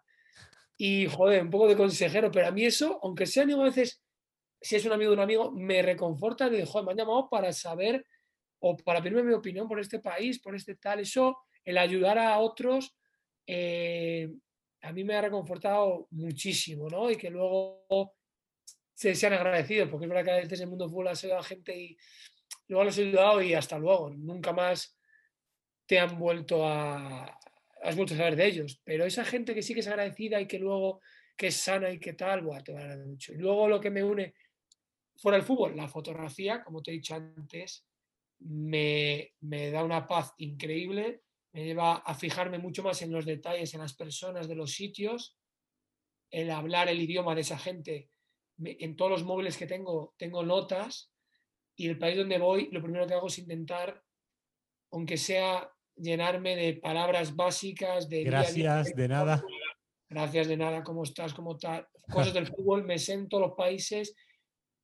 No vale para nada esto que te voy a contar, pero en un aeropuerto escucho, sea, estos son finlandeses, estos aeropuertos, un acento, ya igual entramos en la conversación con alguien. Tú eres finlandés, ¿no? ¿Cómo sabes? Sí, es que yo estuve, hostia, en Rovaniemi. Al final todo te ata por gente que igual, aunque no sea en el fútbol. Y, ya te digo, sobre todo la fotografía me ayuda a tener eh, más percepción o, ser más observador con todo lo que rodea, que en muchos casos ha sido como vivir en otro mundo, todo para ti en Hong Kong, en tales. Eh, me ayudado y a crear futuras memorias, que soy muy mala de memoria, a veces una fotografía me ayuda. No me gusta mucho verlas porque no sé si a ti te ha pasado que te pones nostálgico de, este país, este sitio, este... Era feliz y no lo sabíamos, ¿no? A veces como, oh, esa frase, ¿eh? Esa frase, éramos felices y no lo sabíamos. Oh. Y luego post pandemia, post pandemia, uff. Tal cual, ¿eh? Duro, ¿eh? De todos los que viajamos, a ti que te encanta, ¿eh? eso es que quiten ese viaje constante, ¿no? Esa libertad de ver a alguien, de poder, eh, no sé, celebrar un gol con un desconocido, ¿no? Pero ahora ya ha cambiado la No, pero de las fotos es verdad. Es verdad. Eh, esa nostalgia te hace conectar con un montón de cosas y conectar con, con, situaciones malas. A mí lo que pasa es que veo incluso fotos de momentos malos y no es que no me afecte, pero es que me acuerdo de los buenos. Es decir, mira, aquí me pasó, algo malo, pero gracias a esto fui encadenando ciertas o, cierto tipo de aprendizajes. Déjame la fotografía no lo había tenido en cuenta. ¿eh? Una cosa, a raíz de eso que has dicho que me ha encantado, de los aprendizajes malos y tal. Mira, eh, hay un, no sé si te sabes un cuento, si no, bueno, te lo digo, que a mí me valió exagerado. Es un eh, tradicional chino y decía que un campesino un campesino eh, tenía una granja y en medio de, la nada, ¿no? Y de repente está con su hijo y, vino un caballo salvaje. Y se coló en, su granja, ¿no? Un caballo espectacular. Entonces, ¡buah! Era como impresionante cuánto podría valer ese caballo, era en pura sangre, eso tenía que tener un valor increíble. Se acercaron los del pueblo y dijeron, qué suerte, ¿eh? Que está venido un caballo a tu finca y tal. Y dijo él, Buena suerte, mala suerte, quién sabe. ¿Qué cojones dice este tío? ¿Cómo que mala suerte? Es mucha suerte. Pues efectivamente, ese caballo se escapó. qué mala suerte han tenido el violador del pueblo, qué mala suerte has tenido. Dijo él, buena suerte, mala suerte, quién sabe. Pues ese caballo lo que fue es que como le habían dado de comer en la finca y tal, fue a buscar más caballos pura sangre y al final vinieron 100 caballos. O 50, 100 caballos, ¿no? A su finca. Ya sí que vino la gente. ¡Buah, lo ves! ¡Qué suerte! ¡Qué suerte has tenido! Ahora tienes 100 caballos, eres eh, millonario, va a tener eh, riqueza y tal. Y dijo él, buena suerte, mala suerte, quién sabe. Y este tío ya perdió el norte. Ahora sí que no puedo decir eso porque has tenido mucha suerte.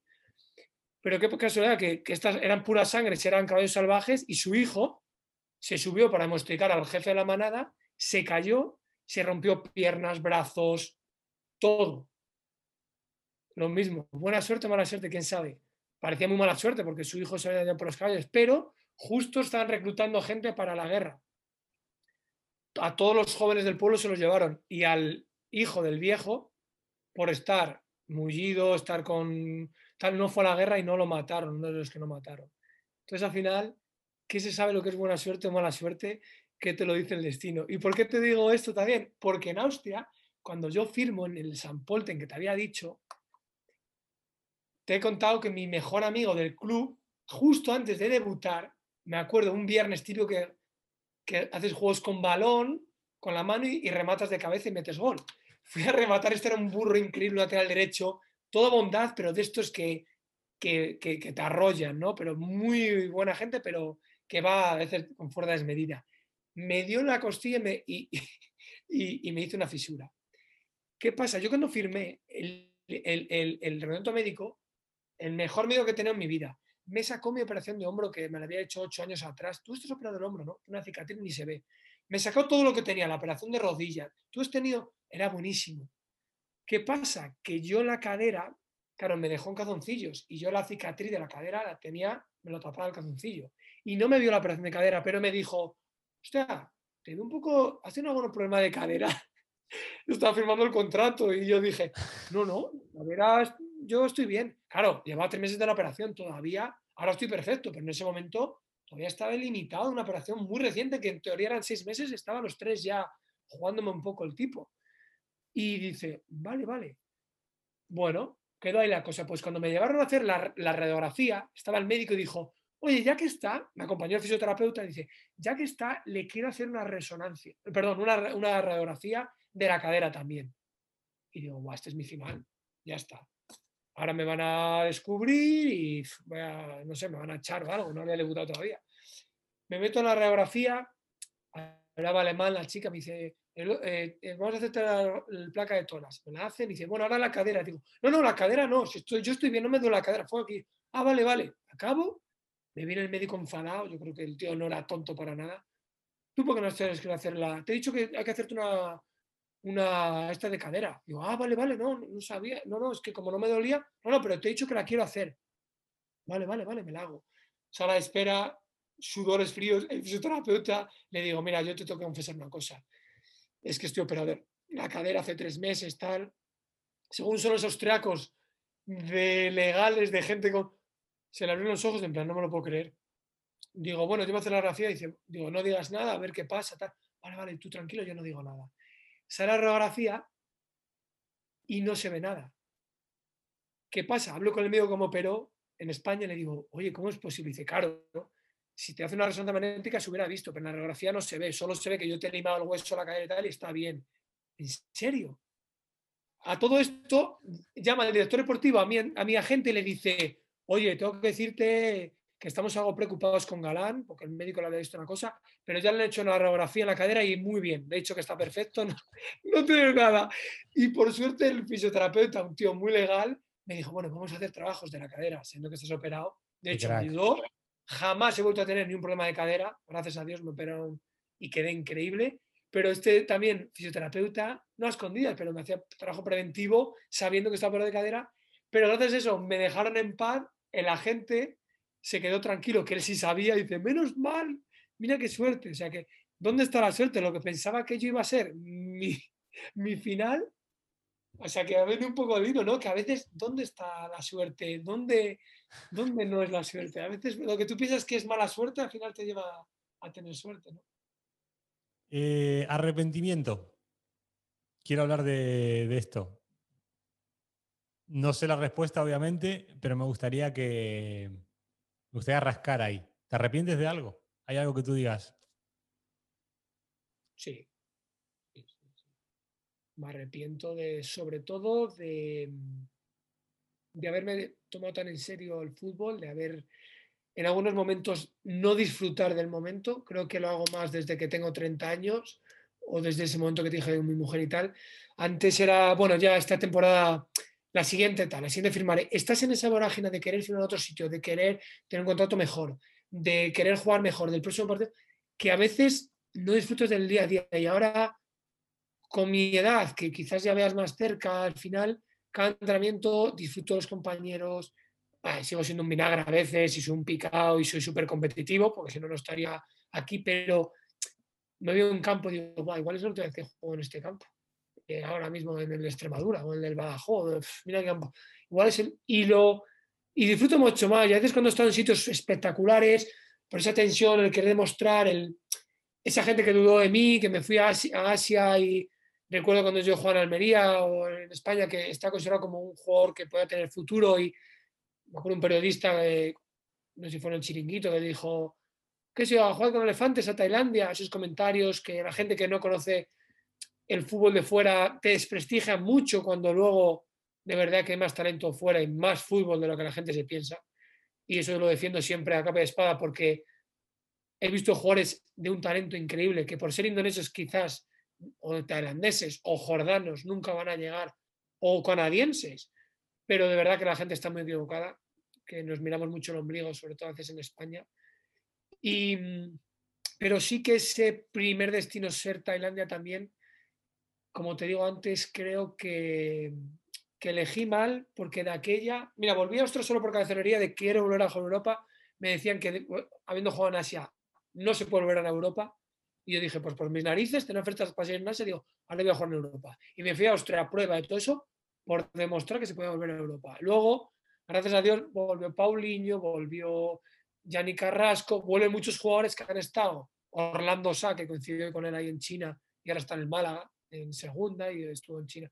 Juan Cala, eh, que está en Cádiz en primera, estuvo en China. En mil casos. Y de Tailandia que han vuelto a España.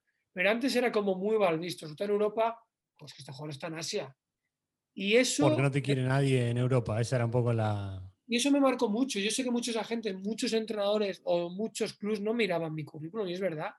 Miraban, mejor viene de jugar en Indonesia, viene de Tailandia. Y, y la gente que quizás sí me conocía confiaba en mí o que me conocía de tal, pero si no es por alguien que me haya visto jugar o que me ha cerrado puertas mucho el tener en el currículum eh, o irme por primeros países a Tailandia e Indonesia. Y ese, esa espina de decir, yo creo que puede haber llegado a más nivel en Europa, a jugar ligas más competitivas, me, me tengo una espina clavada. Esa y la de no debutar en, en España en primera bueno, eso no, es, eso no es arrepentimiento, también lesión de cruzado, de tal y circunstancias, pero espinas clavadas son esas dos principalmente.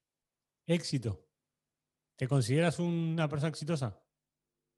Yo a mi manera sí, igual otro piensa que no. Ah, tú, tú, tú, tú, tú. Yo sí, yo, para mí vivir de tu pasión, eh, vivir del fútbol, que desde que tengo 12 años he querido ser futbolista, vivir de mi sueño y encima, que encima al margen de eso, si lo, si lo sumas al hecho de poder viajar, que soy enamorado de, de, conocer culturas, sitios, de yo mi día libre, cualquier persona de estado, me he buscado sitios, destinos, me he cogido el coche en Saudi Arabia, me he ido a, 200 kilómetros a ver Medina al Salé, a 400 kilómetros por verlo, digo, no lo veo en mi vida.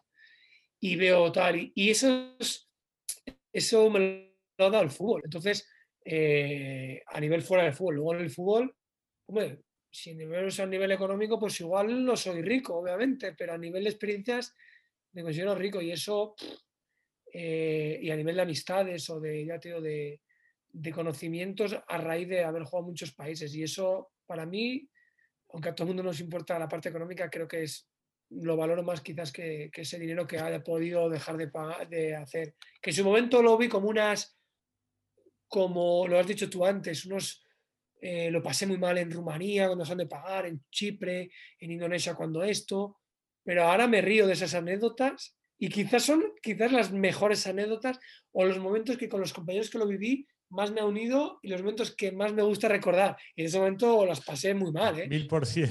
Mil por, lo, lo hablábamos. Si, si, hubiésemos grabado la hora, la hora antes de grabar, ahí, ahí, salieron varias. Eh, ¿Cómo defines el éxito? Creo que igual te hice la pregunta al revés, pero me, me gustaría que, que, lo definieras. Si tuvieras que definirlo, ¿qué es el éxito para ti? El para mí el éxito al final es eh, en esta época se habla mucho de la felicidad y tal, pero ser feliz con lo que haces. Levantarte y tener una ilusión, tener un objetivo y cada mañana tener unas metas y, estar motivado con lo que haces. Em, y poder disfrutar de eso. Eh, pero es que para, el éxito es muy relativo. Para otro, y lo, respeto a muerte, tengo compañeros que para el éxito es a lo largo de su carrera hacer X dinero. Eh, para otro será, no sé, jugar a un nivel o tener... Es que para mí el éxito, ya te digo, que es disfrutar de una presión como el fútbol, que siempre es la presión más bonita del mundo, a día de hoy que tengo 35 años y seguir haciéndolo.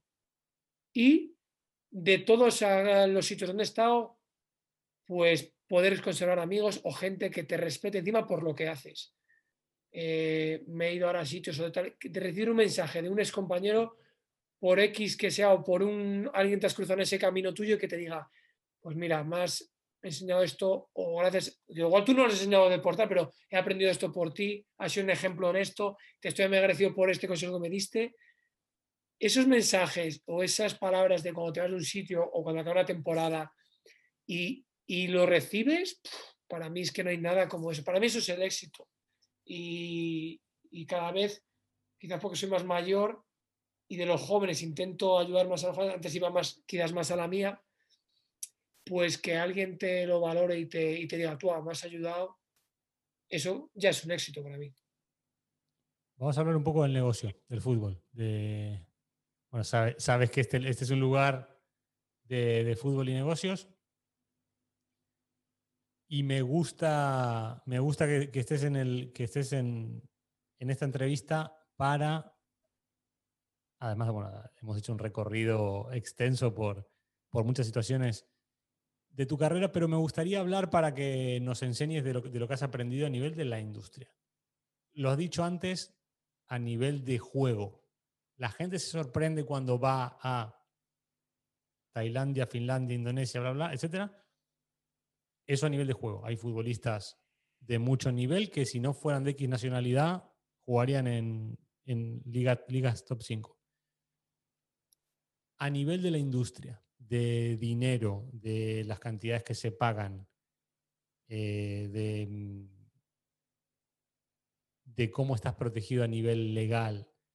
Danos, porfa, un, una visión general. Si quieres entrar en detalles, fenomenal, pero una visión general para desmitificar ciertas cosas. De, este se fue a jugar a tal y puede vivir siete vidas. O ahí no cobran un duro y, y quizás al revés. ¿Qué panorama nos, podrías, nos podrías enseñar?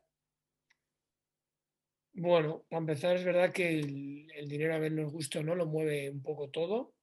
Cuanto más fútbol desconocido, por así decirlo, em, quizás más mercancías en los jugadores, menos se trata al jugador como tal y más como negocio eh, en estos países, sobre todo en Asia, China, Tailandia, Hong Kong, Malasia, firman un jugador extranjero. Me gusta, no me gusta, me mete cuatro goles en un mes, si es delantero, me mete, no me mete, se rescinde. Da igual, que tenga familia, que tenga circunstancias, que ha firmado tres años, que ha firmado cuatro, es un negocio y tú te ves como mercancía, como carne, pero a otros niveles de, decir, soy una pura mercancía para ellos, no valgo nada. Es muy... Y además es muy de altibajos. ¿no? sea, un partido se gana, el extranjero es el mejor.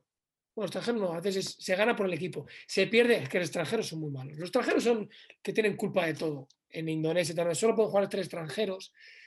Entonces esa presión, eh, los dueños te usan lo tienes que ver como tal. O sea, tú vas allá a la prueba, les gustas, ¿no? Tal. A veces al principio te puede afectar, pero la gente que ya vive eso es como más frío. ¿Me quieren? No, si no, tal, me voy, ya está, vale, a otro sitio. Pero a veces duele porque ves allá, yo estoy en pruebas que hay 60, fue una prueba que había 60 jugadores. Y era como un gran hermano eso, como un casting de, se quedaban dos. Y un entrenador, a con entrenamiento os quedáis dos. Digo, bueno, mira, me he quedado yo y un, coreano. Ya está, ahora es bastante lío. Al día siguiente otros 30. Y dices tú, esto que así tres días y al final por circunstancias que rodean al fútbol no me quedé, porque el, el entrenador me dijo, yo te quiero a ti, más era portugués, pero la gente que me firmó me ha dicho que si firmo en este sitio, tengo que firmar a su jugador y su jugador es este coreano. Yo lo siento en el alma, yo no sé qué, lo que tú quieras, pero no me firmó por eso. Y yo sé que él me, me dijo, yo ahí un poco también entra, me dijo, si lo haces con mi agente, lo hacemos. A mí me había dado un agente, me ha pagado todo, tal y además era mi amigo, un indonesio, estaba hasta mi casa aquí en Almería, y yo le dije, mira, yo no puedo fallar a esta persona, ha apostado por mí, es mi... Y no le fallé. Eh, a veces eh, hay que elegir. En este mundo del fútbol, por desgracia, hay que elegir, ¿no? Entre eh, la oportunidad o eso, no sé, un poco, no la dignidad, ¿no? Igual se puede haber hecho de otra manera. Yo ahí fui más sincero. Igual ahora lo pienso, arrepentimiento, igual por haber dicho, mira, pero llévatelo tú. también luego es verdad que quisieron, él dijo, este es mi territorio y aquí firmo yo los jugadores, este agente malayo. Un poco como una... Y cuanto más Asia te vas, más negocio, más mercancía y menos el fútbol importa, cosa que quizás es la parte que menos me gusta del fútbol, ¿no? Em, luego, a nivel de salarios, es que varía mucho. Y yo he podido jugar por salarios que es de vivir al día y luego al año siguiente por un salario que está bastante bien. Luego que te lo paguen o no, eh, yo siempre digo que en Rumanía no puedo entrar, creo, porque no puedo. Tengo una cuenta abierta en el banco, estuve tres meses, no cobré ni un euro. dejé la cuenta abierta porque me fui. Eh, no nos pagaron nada, todos los españoles que estuvimos allí. Eh, y a veces los jugadores, o todos los locales, pues se te cae un poco que esta gente a veces sí que siguen escrúpulos deje de pagar a gente que sí que saben que vive al día, que están cobrando suelos, sueldos, pero muy, muy, muy bajos. Recuerdo una anécdota, estaba Cristian Hidalgo, un jugador que había jugado en España en primera, en, el Barça, en el Depor, estamos en Rumanía entrenando y un jugador como que se mareó, un rumano, y, y dijimos, ¿qué te pasa? Dice, no, es que no he desayunado. Y le dijimos, ¿pero cómo no he desayunado? Pero tienes que comer y tal. Dice, no, es que no tengo dinero para desayunar. Recuerdo que el club pagaba las comidas solo, que luego te puedo hablar de las comidas, íbamos a un centro que era, era un comedor social, nos daban de comer una bandeja de plata. Este jugador del Barça, volvemos a lo mismo, gente súper humilde, juega en el Barça, en el Depor, en primero en el Hércules, comiendo conmigo una bandeja de plata en Rumanía, en un sitio que, le, que era, se caía cachos. Tengo las fotos con él, digo, hay que hacerse una foto aquí porque el sitio es para... Y íbamos a ir a comer con gente, de verdad, gente pues quizás necesitaba, pobres de Rumanía. Y los jugadores comían ahí. Y solo hacían esa comida porque para la cena y para el desayuno no tenían. Entonces comían mucho, igual. Y, no ten, y, un jugador se mareó. Y este presidente no lo, no lo puede ver. O sea, claro que lo veía. Eh, entonces, esa parte de negocio que a veces hay gente que sí que va eh, al fútbol para lucrarse. Yo sé que este presidente, por ejemplo, cogió dinero a la televisión de Rumanía, tal, y luego no pagó a los jugadores, el club en bancarrota. Yo me fui a tiempo porque me lo leí, que ya venía de una experiencia atrás, pero los jugadores españoles se quedaron seis meses, siete, no cobraron nada. Yo me fui a Indonesia, dije, mira, yo perdono mis dos meses, me voy, me la libertad y me fui. Pero esta gente se quedó allí, fuera de tu familia, seis meses y no cobró ni un euro.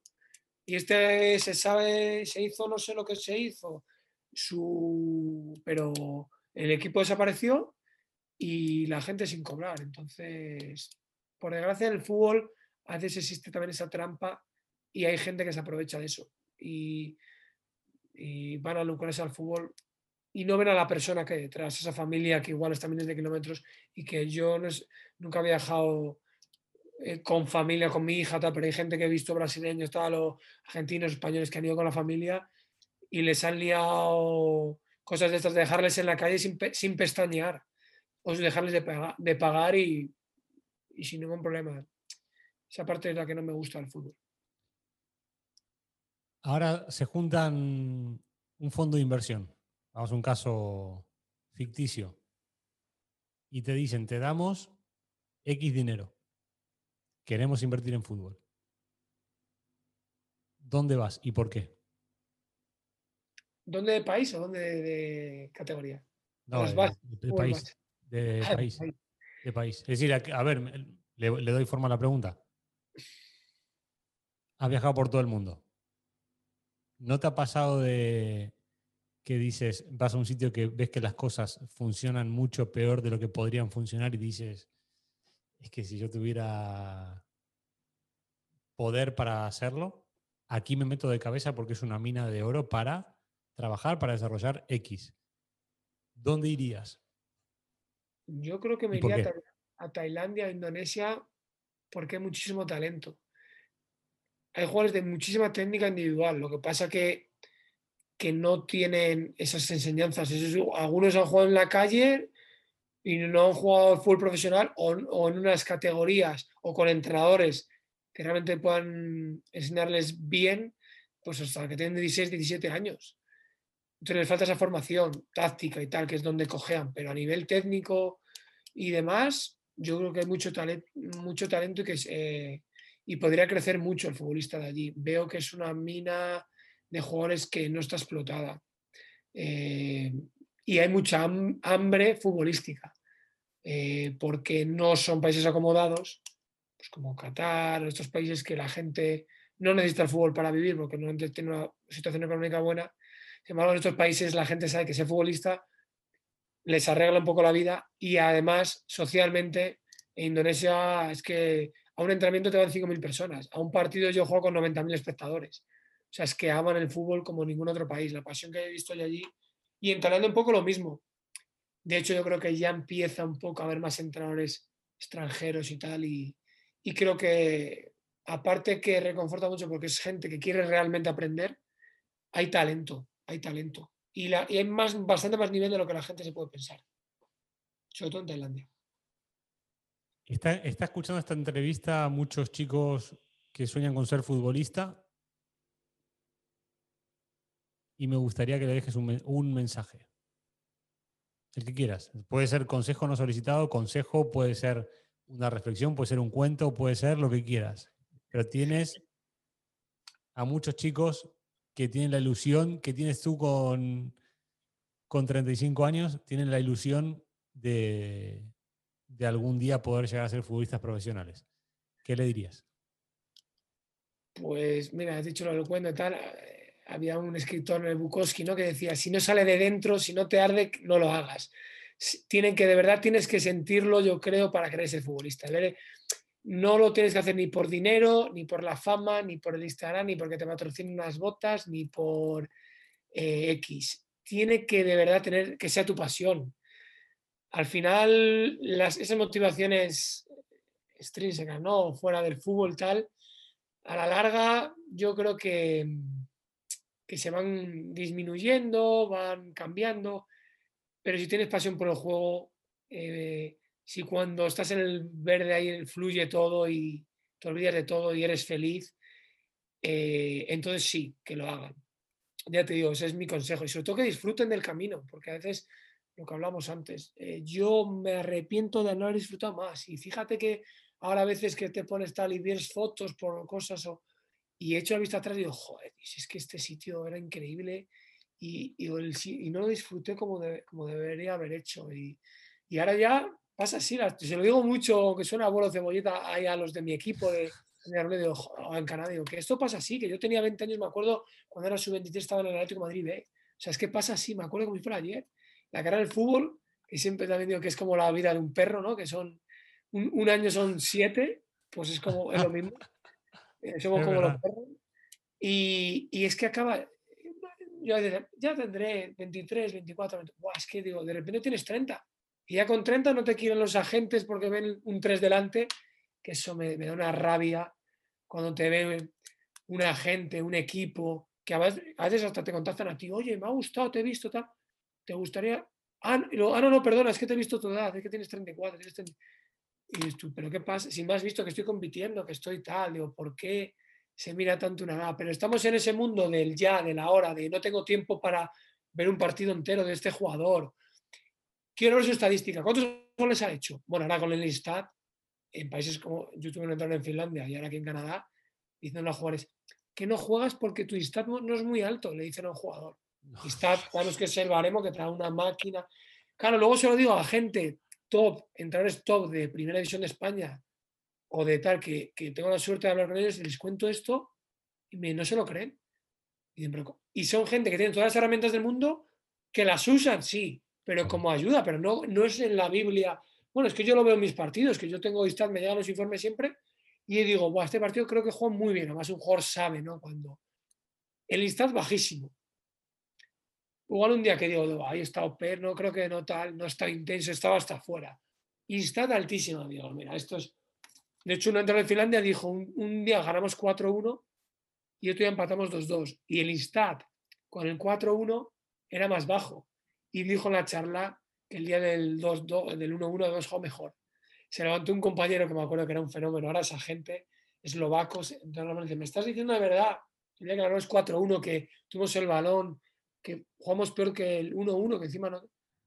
Sí, Instat dice eso porque, porque a veces Instat, cuando juegas para atrás, un pase, claro, en el fútbol hay que jugar para atrás, a veces para un pase atrás, igual dos para adelante, ¿no? Pero si vas para atrás te cuenta como malo el Instat, no sé cómo verá, no sé qué parámetros usan. Pero hoy en día pasa con las redes, es todo tan al momento que solo se mira, yo le digo a los jugadores jóvenes que hemos dicho, no os miréis highlights de, mírate el partido entero. Y si te gusta ahora mismo, yo que me fijo en Cazorla o en Berrati o en Cross, que me vea un partido solo y me fijaba en ese jugador de cómo se mueve, los controles que hace, por qué hace esto, tal. Eh, no ven mucho el fútbol ahora. Les gusta lo que hay detrás del fútbol, pero igual no les gusta tanto el fútbol o jugar. Yo hasta, bueno, hasta jugando de manera profesional, me voy en verano, que igual es una locura, me voy a Qatar luego a jugar o a Jordania pachanga con mi hermano, mis amigos o tal, que igual hasta es una locura porque puedes estar lesionar, pero que no me sale no jugar porque es que amo jugar. Y muchas veces se está perdiendo el jugar en la calle, se entrenan dos horas en una academia, pero en la calle no se juega, se está perdiendo ese fútbol de calle, ese atrevimiento, yo lo veo incluso. Yo antes era un chupón, con 12 años regateaba, ahora pasa tal, pero se está perdiendo ese uno contra uno.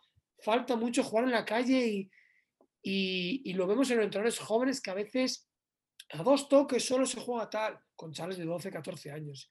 Yo aconsejo a los chavales a los gente del fútbol sobre todo que disfruten jugando, que se olviden del fútbol profesional, que si tienen que regatear cuatro veces que, eh, y, ser chupones en esa edad, que se sea chupones, ya habrá tiempo de corregir y de tal, porque ese fútbol un poco de talento, de magia de, nuestra época, ¿no? de Aymar, de Yalmiña, de, y se está, de se está perdiendo un poco y, hay que recuperarlo de alguna forma. Difícil, ¿eh? Difícil, además, con el tema de redes sociales. Hoy estaba viendo, no sé por qué estaba, estaba en YouTube por algo, y me sale un vídeo de, como claro, me, me llega mucho, casi todo de fútbol y negocios, valga la redundancia, me llega un, un vídeo de un youtuber que hace retos con futbolistas. Retos de pegarle al larguero. No me acuerdo el número de visualizaciones, pero me dio por mirarlo y era una millones de visitas en dos días. Y era, me dio por entrar. Digo, a ver qué hay. Y es un vídeo de ocho minutos, risas, pasártelo bien, pasárselo, bueno, el que los millones de personas o de niños que lo vieron y luego al lado había otro vídeo de una charla de un entrenador que era espectacular y tenía 500 visitas. Y pasa esto, yo lo hablo mucho con, con, uno de mis grandes mentores, con Carlos Muñoz, un empresario mexicano, que él siempre me lo dice y lo, y lo habla mucho en redes sociales. Alguien que tiene, si no lo conoces, eh, en Instagram más de un millón, en YouTube más de un millón. Y él dice, cuando hago un vídeo de valor, que explico cómo son las organizaciones del futuro para tal, para el empresario, no sé qué, no los mira nadie. Ahora, hago un baile para TikTok con no sé quién, que no sé, viral, y él habla de, lo importante que es captar la atención de la gente y, y, eso alternarlo vídeos de valor con vídeos de, viralidad. Y el, el, valor, estamos hablando de Internet, ¿no? Pero yo hago, hago una conexión con, con la vida. El, el poco, la poca importancia que le damos al valor como tal a favor de lo rápido, lo gracioso, lo, lo instantáneo, lo que no tiene, lo que tiene un, lo que tiene cuerpo pero no tiene fondo, se nos está pasando se nos están pasando muchas cosas importantes o que nos podrían ayudar mucho por delante justamente por esta moda de, de vídeos de, que tiene que estar en un reel de menos de 30 segundos, eh, un baile de TikTok, un, cosas que tienen valor cero, pero entretienen. Yo subo, por ejemplo, que voy probando cosas, subo cortes de, de los invitados que hablan de experiencias, de vivencias, de cosas que pueden dejar un aprendizaje brutal y dura el corte ocho minutos. Y luego el otro día subí uno de, que hablaba de, de, una empresa y digo, voy a hacer un reel a ver si soy capaz de decir lo que quiero decir en menos de 30 segundos. Y tiene, quintuplica eh, el número de visualizaciones. Es así, es verdad. Y, hay que pensar. Qué poco, qué poco paramos. Y, no, te, no, te, lo digo del lado de, dar ningún ejemplo, al contrario, a mí me pasa también muchas veces de, quererlo todo así y hacer todo así, rápido, y luego decir, ¿y si paro un poco? Y las mejores ideas vienen, para mí el proceso es de, de ir a una velocidad en la que te llevas todo por delante durante un fragmento de tiempo y luego en un momento haces stop, paras, te tomas dos, tres, cuatro días para dar forma, para filtrar, para decir, esto no lo quiero, esto lo quiero, voy por aquí y otra vez. Pero es que muchas veces lo que hacemos es poner el, piloto a 7000 por hora y hacer, hacer, hacer, hacer, hacer, hacer, hacer. No para nada, pero igual si si alternáramos esos fragmentos de hacer muy rápido, parar, reflexionar, limpiar, filtrar, lo digo con todo, ¿eh? trabajo, relaciones, a todos los niveles. Quizá, y lo, lo dejo como una reflexión, quizá nos iría un, poquito mejor a nivel social y en el fútbol pasa. En el fútbol pasa. Has nombrado un mentor, te voy a nombrar a otro yo, que es un referente y, además eh, tuve la suerte de compartir ahí unos meses con él en Almería, Juan Malillo, y dijo, eh, la guarnición se ha comido el solomillo. es más importante, algo así, la guarnición es más importante que el solomillo ya. Lo dijo Lucas Gatti. Ah, lo dijo Lucas Gatti, eso. Dijo Lucas Gatti, de hecho hay un vídeo en, mi canal que dice, la, ensalada se come el bistec. Esa, es la... Ah, bueno, pues mira, yo lo había escuchado de Lillo, parecido, que es otro referente y tal, todo lo que dice, todo lo que aprendes con él y, y mira, definiendo un poco el éxito nunca en un equipo así, o sea, ha, triunfado, ha estado en muchos equipos y tal, pero ahí en Almería la gente, los jugadores te hablo, ¿eh? todos jugaran o no estaban contentos con él a muerte. Y luego resultados nunca dio muchos. No le ha ido tan bien, ¿no? Incluso me fue a Colombia y tal, como él se merece, creo. No me alegre como, yo creo, pocos entrenadores como cuando firmó por el City. Digo, si alguien se lo merece es él, por tener esos resultados. Pero el éxito, yo si fuera entrenador, eh, sería ser como Lillo, de que todos los jugadores de esa plantilla de, la Almería están a muerte con él y, jugaran o no, ¿no? Entonces, ¿dónde está el éxito? Y él decía esa frase y es que me la llevo porque a mí me pasa, lo dices tú, de a veces de vivir en esa vorágine, de no parar, pero, pero da rabia, de las redes, de tal, de, ver algo rápido, de, pero creo que inculcar mucho en ver. Yo veo mucha gente que no ve, que no ve fútbol, es lo que digo, que ve los highlights de tal, este jugador y X. Y, los retos. Yo antiguo, tengo una página de partidos antiguos y me encanta igual ponerme. O, lo que más me gusta es partidos clásicos, igual, o partidos, ya te digo, antiguos de, de lo que serán mis ídolos, de Zidane, de Aymar, de Xavi, de Laudrup, de aquella, y verme en el partido entero y tal. También te ayuda a ver cómo ha cambiado el fútbol ¿eh? en, en, tan pocos años pero, joder, aprendes y, te fijas en ese jugador que, que idolatras y crees que puede aprender. Y de hecho, yo con 34 5 años, antes de un partido, me pongo muchas veces vídeos de, bueno, esos son highlights, fíjate, yo también lo hago, de Cazorla o de Xavi o de tal, y lo sigo haciendo, ¿no? Fíjate, pero, pero los jóvenes veo que van mucho más al, al vídeo instantáneo y, cada vez se ve menos fútbol del partido entero. Has tocado, sabes que he, intentado traer a Juanma, adoro, adoro a Juanma, es otro de mis grandes mentores, ¿Ah, amigos, para mí es parte de mi familia.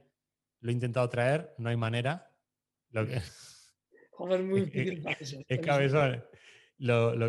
creo que si, si, hiciéramos un programa con él, podríamos estar 10 horas y quizá no hablamos de fútbol y te deja un millón de aprendizajes de, vida. Y quizás está hablando de fútbol, no te das cuenta, porque tiene una capacidad de, de, hacerte viajar, de contarte siete historias para luego volver y llevarte a una conclusión que no te esperas mi Juanma me parece, me parece otro, otro, otro nivel. Y, también te digo, es de las, las relaciones, la relación, por ejemplo, con, Juanma, que yo lo veía cuando entrenaba en Almería, que yo quería ser, cuando empecé mi, mi sueño de ser entrenador, el hecho de años después poder tener una relación, poder, el día del City para mí fue, como si yo le decía, le digo, Juanma, e-, es como si, como si hubiese firmado yo. También, bueno, a ver, gustos aparte. Para mí, Guardiola, Guardiola pueden pasar mil años para que, para que vuelva a aparecer un entrenador como, como él. Gustos aparte, ¿eh? Pero de, todo lo que fue capaz de generar. Y yo le decía, Juanma, ¿dónde estás? Y yo lo veo, pongo partidos del City y me emociona y cuando y ahora van a ganar la liga y, y me pasa muchas veces, que, que, tú lo comentaste a lo largo de la entrevista, que esas cosas son las que más valor tienen. para, para, mí, hoy con 33 años, poder hablar con Juanma, hablar con, con entrenadores de, o poder haber compartido cenas con Emery, Setien, cuatro años de mi vida con Marcelino, eh, ir a Perú y que Gareca mm, me abría la puerta de su despacho y se abriera. Y así puedo contar cientos. Quizá eso, ese tipo de situaciones que no valen dinero, que no, no son contratos, que no son nada, igual esos son los, momentos en los que tú dices, vale la pena, vale la pena. Y una buena de estas limpia 99 malas. Y la verdad, voy a seguir en campaña para traer a, para traer a Juanma porque creo que nos podría, bueno, nos podría dejar mucho. Em, vamos, a, vamos a ir cerrando. Vamos a ir cerrando con un tema que no puedo dejar, por, no, puedo dejar pasar por alto. Eres futbolista, vives como futbolista, piensas como futbolista, comes como futbolista, eh, te relacionas como futbolista y de la noche a la mañana te dicen, ¿y por qué no entrenas a niños? ¿Por qué no entrenas a chavales?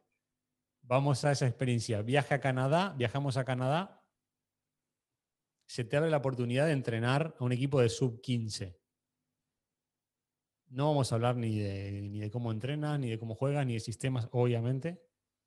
Quiero meterme dentro de tu cabeza, de tu cuerpo y que nos expliques sensaciones.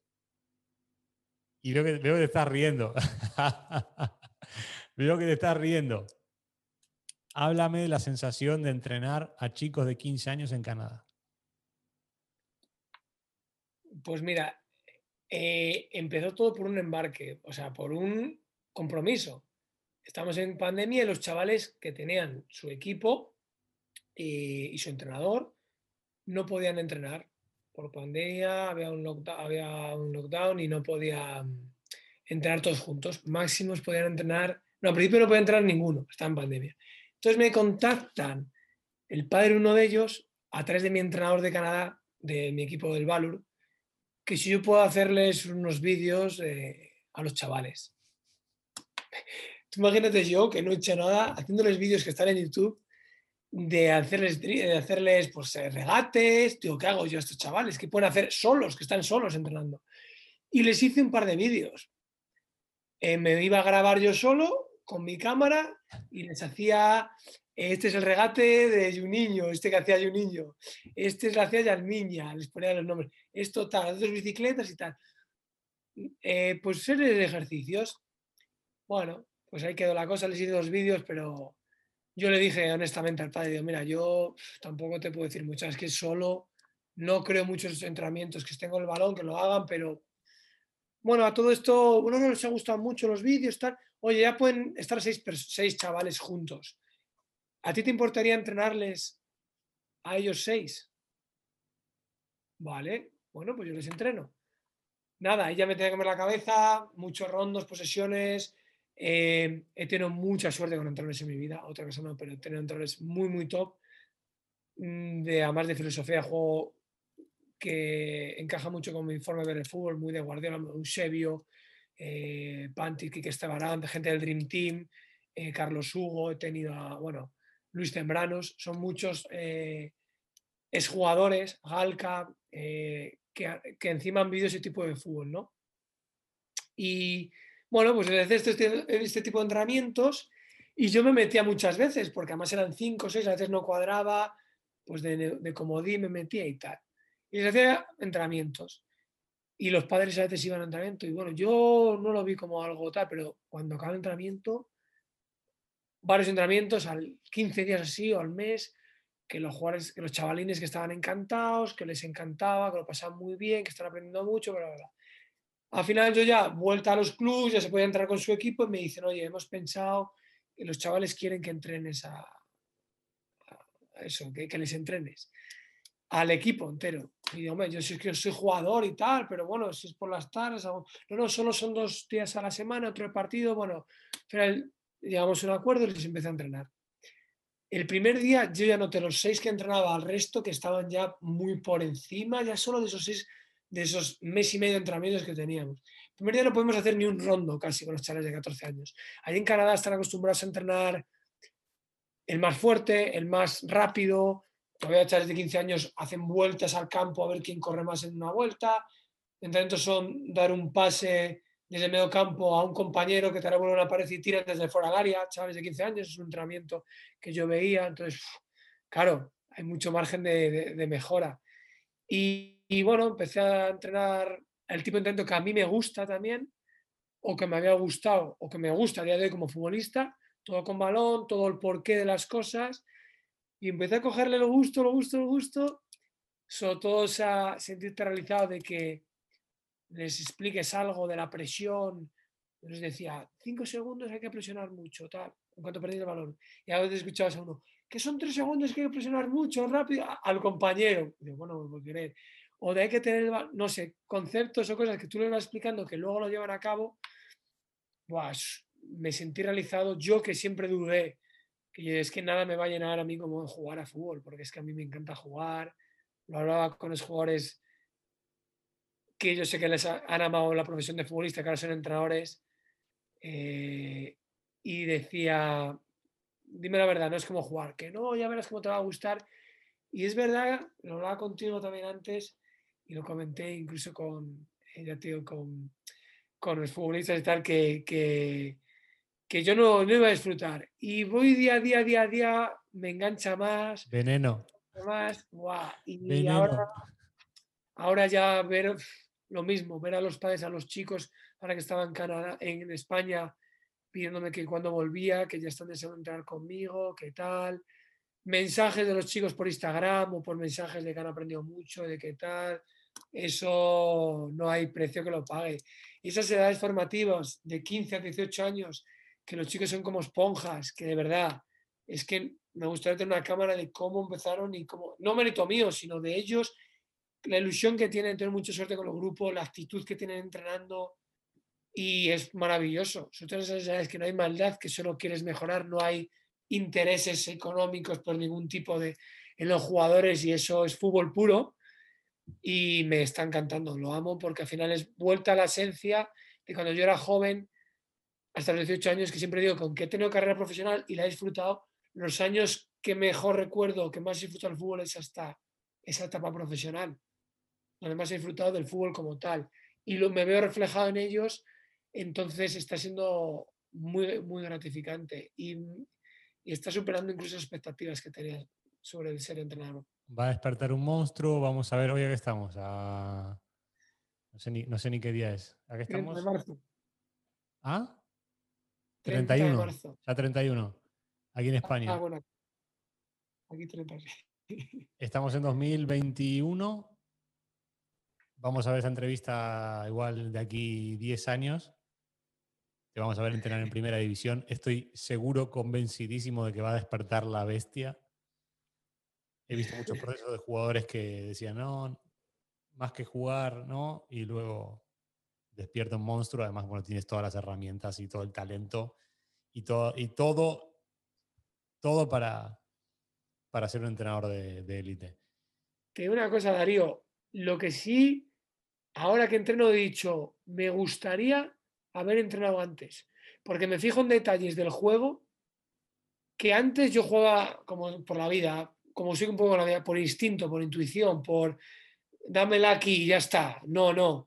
Dónde está el espacio libre, todas esas cosas. Ahora que soy entrenador y me preocupo por todo eso y lo veo que es tan importante en el equipo y viendo los jugadores, digo, ostras, es que entiendo el juego mucho mejor ahora. Digo, bueno, ¿por qué no he entrenado antes? Y tenía los títulos de entrenador y tal, pero ya, me, ya entrenaré. Digo, ¿por qué no he entrenado antes?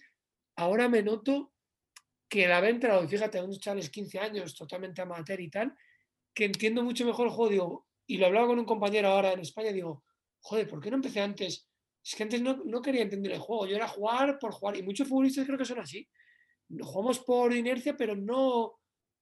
Y ahora entiendo mucho más los porqués.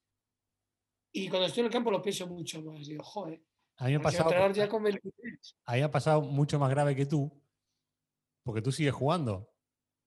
Yo dejé, dejé de jugar con 22, 23 y haciendo el curso de entrenador, cuando jugaba los partidos estos de que hay que hacer ejercicios de entrenadores contra entrenadores, disfrutaba y decía, si yo hubiese sabido esto cuando jugaba, wow.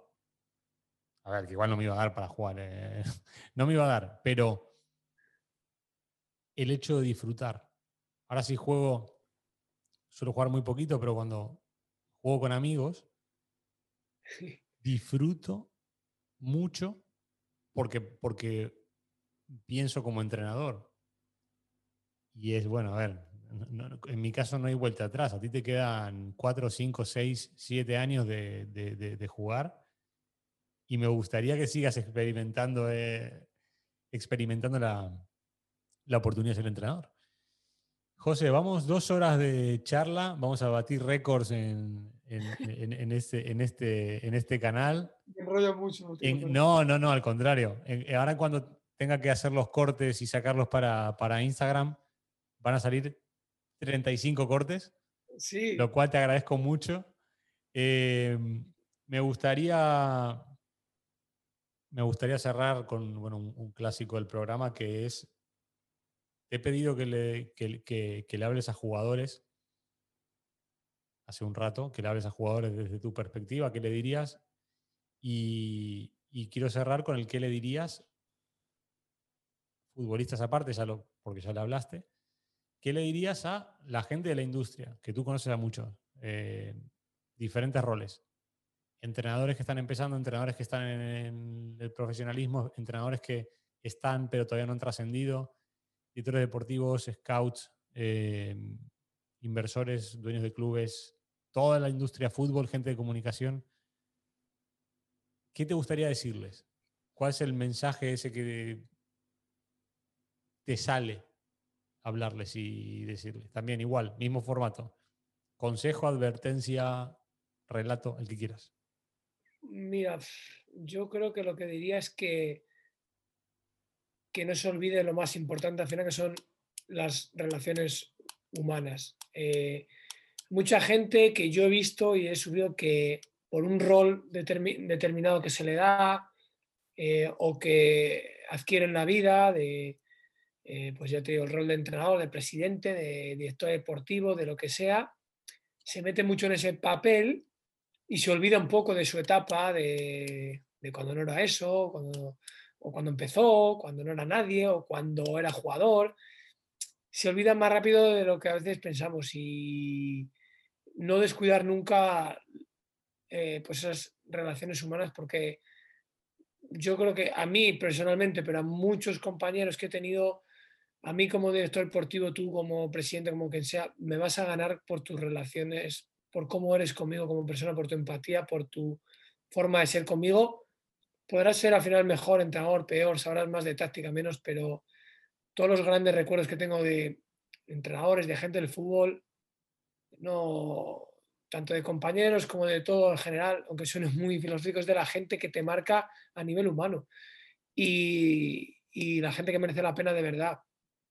Eh, que no caigamos en ese, en ese, lo que te digo, en ese rol, en ese papel de, de por tener una, una, posición determinada, a veces muy alta, pues mirar por, mm, por, por encima del hombro, lo que sea, porque encima tú lo habrás visto más que yo, y pasa mucho en la vida que un día tú estás arriba, más en el fútbol, y al día siguiente estás muy abajo. O sea, y al contrario, igual. Em, ese que, que, está muy abajo, y a mí me ha pasado y sin quererlo. Tengo que decirte que el entrenador que me firma a mí para Qatar, él me conocía de mi etapa en Almería y tal, había visto entrenamientos y, yo había sido, pues eso, al final era el capitán y yo, él era un, entrenador más que iba a ver ahí las prácticas y tal, y yo le saludaba y qué tal, y necesitas algo, aquí estamos, tal. Pues yo creo que a él le gusté como jugador y tal, pero luego me llamó para tres equipos. Fue al fútbol profesional y me llamó y firmé en Qatar un poco por él y por, por años atrás, diez años atrás.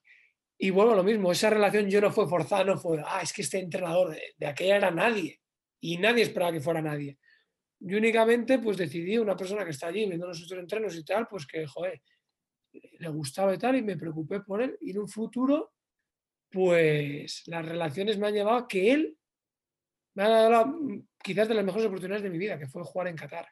Que gracias a eso conocí a mi ídolo, a Xavi Hernández, conocí a gente espectacular, jugué en campos impresionantes, con, eh, con eh, eh, campos para entrenar que me levantaba todos los días feliz porque entraba una alfombra unas instalaciones de primer nivel, ahí me sentía, para esto he luchado tantos años en, el barro.